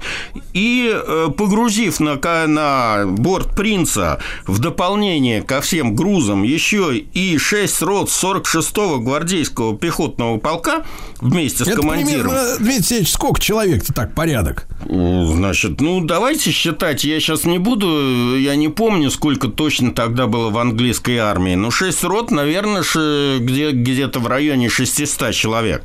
Ого. Значит, э, и, э, да, но это же не просто погрузить эти 600 человек, хотя, конечно, переход там был то, ну, не, не, не шибко длинный, тем не менее, туда надо было загрузить еще эту, воды на этих самых 600 человек эм, и э, провианта, они все-таки тоже едят. Вот. Э, И, в общем, как бы все вместе с этим пополнением корабль отвалил довольно быстро от эм, значит, э, из Босфора. Э, Опять же, э, интересный момент. Что там происходило с деньгами, тогда никто не знал. Может быть, он разгрузился, может быть, не разгрузился. Это мы сейчас такие умные, что знаем. И в силу превратности английского архивного законодательства э, часть документов была рассекречена буквально в нашем веке уже, понимаете? И сейчас мы знаем, что эти документы, что эти деньги были выгружены в э, Константинополе. И на них были составлены соответствующие, так сказать, отчетность, понимаете? Вот. То есть корабль шел пустым. На самом деле шел пустым, но об этом никто не знал. Вы, вы будете смеяться, об этом никто не знал. Год до 2005-го я потом буду рассказывать. Я влип в эту историю именно из-за этого. Вот.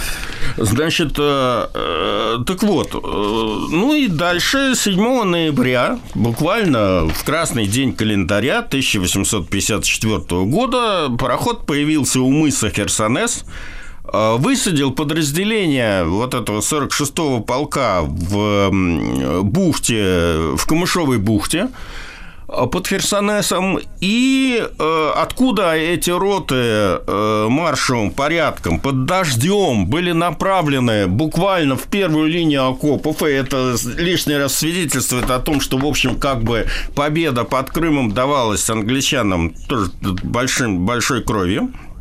Вот.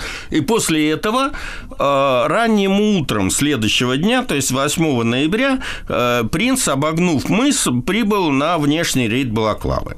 Кстати, Дмитрий Алексеевич, а можно вот прояснить этот маленький момент? Он нам э, важен для нас, да? Э, Встречал у историков ваших коллег, уж не знаю, насколько Мгм. вы, э, так сказать, вот одного, по- так сказать, порядка звезды, да, но такую мысль, что а, англичане были на самом деле с французами очень истощены, и победа-то была заключена их скорее на дипломатической ниве, чем Да. на фронтовой. Да, То есть, да, по большому да. счету, если бы Тут еще- умер, умер Николай Первый, да, и Александр II, соответственно, он очень хотел побыстрее это дело все свернуть. можно, можно много толковать на эту тему, но по- под, под, этой- под этим суждением есть свои основания. Действительно, они были не просто истощены. Вот там еще была эпидемия холеры. Об этом тоже мало кто говорит. И они умирали пачками. Это, это э, война крымская, она чуть ли не самая, так сказать, э, с- там самые большие потери европейских армий не, Не- не боевые. боевые, да? Не боевые, не, нет. Вот. У нас тоже были как бы свои потери, тоже медицинские, тоже были эпидемии, но не в такой степени, как в у англичан и французов в Крыму. Поэтому это все создало объективные условия, что и та, и та сторона, в общем, как бы стре- в какой-то момент стремились к миру. Вот. А, Так вот, э, ну а дальше корабль встал на якорь, стал ожидать э, разгрузки, стал ожидать, пока его там впустят э, в порт, Э, но э, Тут возникли первые проблемы. Значит, э, когда к- корабль подошел к месту указанной стоянки, а было это на внешнем рейде, а не внутри бухты, это я специально, так сказать, упоминаю, потому что за всей этой шумихой вокруг золота все еще забыли, на каком месте это все происходило. То есть все, все писали только про Балаклавскую бухту. Это ввело в заблуждение кучу золотоискателей, которые рылись именно в Балаклавской бухте, а не на рейде. То есть зря ныряли люди, да? Зря ныряли. Причем они ныряли еще в тех условиях, когда, извините, никто не знал, что такое кейсонная болезнь. Поэтому это было реально опасно для жизни ныряльщиков, понимаете? Они там быстро поднимались, и у них все ломило, там у кого-то там были какие-то кровотечения и прочее. Там, в принципе, Дмитрий Алексеевич, а глубины-то какие в тех 25 местах? саженей. Ну вот считать, ну 35 метров, допустим. Вот. Значит, э, так вот, какие проблемы возникли? Поскольку команда до конца не знала своего корабля, то э, капитан Гудельт отдал приказ, э, значит, отдать якоря. Первый якорь был, первый канат, так сказать, был отдан, э, побежал по клюзу и исчез в волнах. Выяснилось, что он был не закреплен. Да вы что? Значит, э, Просто выкинули, выкинули а якорь. это э, в этом месте, куда ему указали стоянка, 70 метров. Значит, э, не убедившись в надежном креплении второго якоря, они отдали второй якорь. Произошло все то же самое.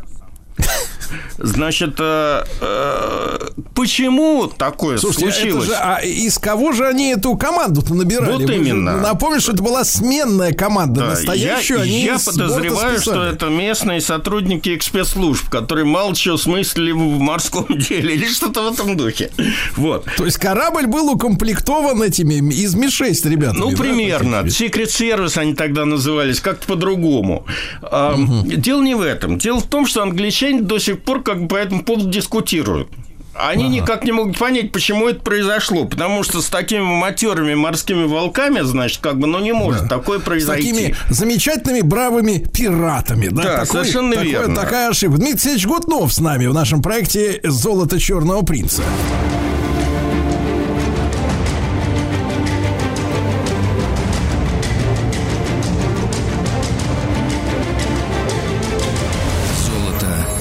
Черного принца. Дорогие друзья, и так интрига нарастает. Дмитрий Алексеевич Гутнов, профессор МГУ, доктор исторических наук в нашем проекте «Золото черного принца». И выясняется, что на этом корабле, который тогда просто назывался «Принц», какая-то команда непутевых собралась, которые Вот. топили два якоря сразу. Английские газеты того времени объясняли это таким образом. Вот я зачитываю просто газету Herald от 26 декабря 1854 года.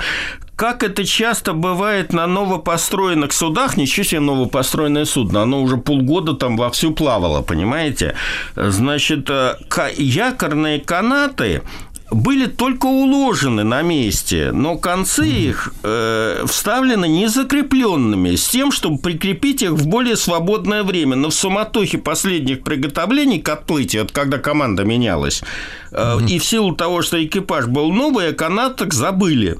И Погодите, оставили... Дмитрий Алексеевич, а скажите, пожалуйста, а разве канат не должен быть закреплен при выходе со стапелей завода? Ну, я не знаю, как насчет выхода со стапелей завода, но, по крайней мере, выход в море, он предполагает, что, в общем, как бы якоря на месте должны быть Но закреплены. подходящего, подходящего времени не нашлось, да? Да, вот подходящего времени почему-то не нашлось. Это, конечно, косвенно свидетельствует о том бардаке, который там у них творился в службе снабжения английской армии того времени, но не знаю, не могу сказать.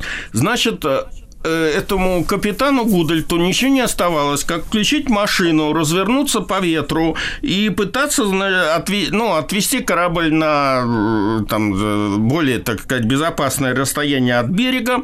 Потом он запросил стоявший рядом корабль «Ясон», примерно однотипный, а об этом тоже будем говорить, а, значит, чтобы Нет ли тот... лишнего якоря Нет, отдал концы и удерживался. У этого было там два якоря закрепленных. Он стоял на якорях, и, значит, они фалами, так сказать, закрепились к нему, к бортам как бы, и стояли за счет этого корабля.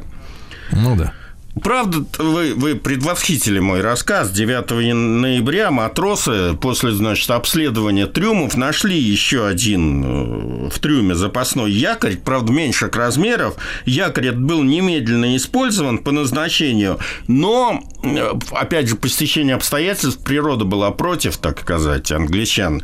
Э, В общем, этот якорь был слишком мал для того ка- качества дна, которое было. В общем, он плохо держал. Понимаете, не, не, неуверенно держал. Не на тот случай якорь, Да, правильно? дурная почва, как говорит английские, как говорят английские газеты. Тогда, видя, значит, в общем, из Радея, в общем, за свой корабль, капитан Гудальд нанес визит к коменданту Балаклавского порта. Э, В разных э, документах его называют немного по-разному. Да, Дакрес, Дейкер. В общем, э, суть заключается в том, что он потребовал от администрации порта в сложившейся ситуации э, без очереди пустить его в бухту и, так сказать, разгрузить. Но э, закономерно получил отказ, потому что он был не один, таких было, видимо, много, и связано это было с те, помимо всех превратностей э, крымской погоды э, и всех этих обстоятельств климатических, о которых я говорил, тем, с тем, что 27 октября 1854 года эм, русская армия предприняла отчаянную попытку отвлечь союзников от э, Севастополя. Началась э, битва э, у Балаклавы, которая была там, значит, для англичан довольно плачевная. Если вы знаете, что, э, э, например, там погиб этот э, какой-то дедушка или прадедушка Черчилля, и даже когда он приезжал на Ялтинскую конференцию, он э, ездил в это место для того, чтобы поклониться могилам своего Ну, прадеда. там, там же, в в принципе, в Крыму-то остался весь цвет их молодой аристократии. да, Совершенно понимаю? верно. Так вот, э, значит, э, русская армия перешла... Остались, остались, э, так сказать, Дмитрий Алексеевич, такие, как Борис Джонсон остались. Да, Вот, Абсолютно, да. всех порубили, да, я согласен. Э, Значит, э, а чем еще англичане занимались? Это, это, конечно, смешно. Вы знаете, тип этого самого женского, как бы, тип женского рукава реглан, да? Да. А знаете, от чего он идет? Потому от что генерала. вместо того, чтобы заниматься там военными действиями, командующий армией Реглан, значит, решил усовершенствовать как бы свой мундир. Свой. Ну, свой. И в итоге пошло гулять вот это вот самый к- рукав Реглана. Он ему больше, так сказать, как-то он держался на лошади лучше с этим, этим самым, как его, рукавом. Ну, неважно. Суть заключается в том, что русские войска наступали, э, разъезды казацкие появились у Кады Киоя, это татарское селение, которое расположено э, в двух верстах от э, Балаклавы. Э, Англичане стали как бы нервничать э, и посчитали за благо уменьшить количество кораблей в бухте. Значит, э, и э, вообще в 10 ноября, а это уже канун этого всего трагедии, э, разослали по кораблям, стоявшим в бухте, приказ, опубликованный уже сейчас, э, приготовиться к немедленному выходу в море, так как, по полученным сведениям, русские, возможно, войдут в Балаклаву с утра. Ну а что было дальше в нашей следующей встрече? Дмитрий Алексеевич Гуднов, профессор МГУ в нашем проекте «Золото свидания, до черного следующих принца». Спасибо большое.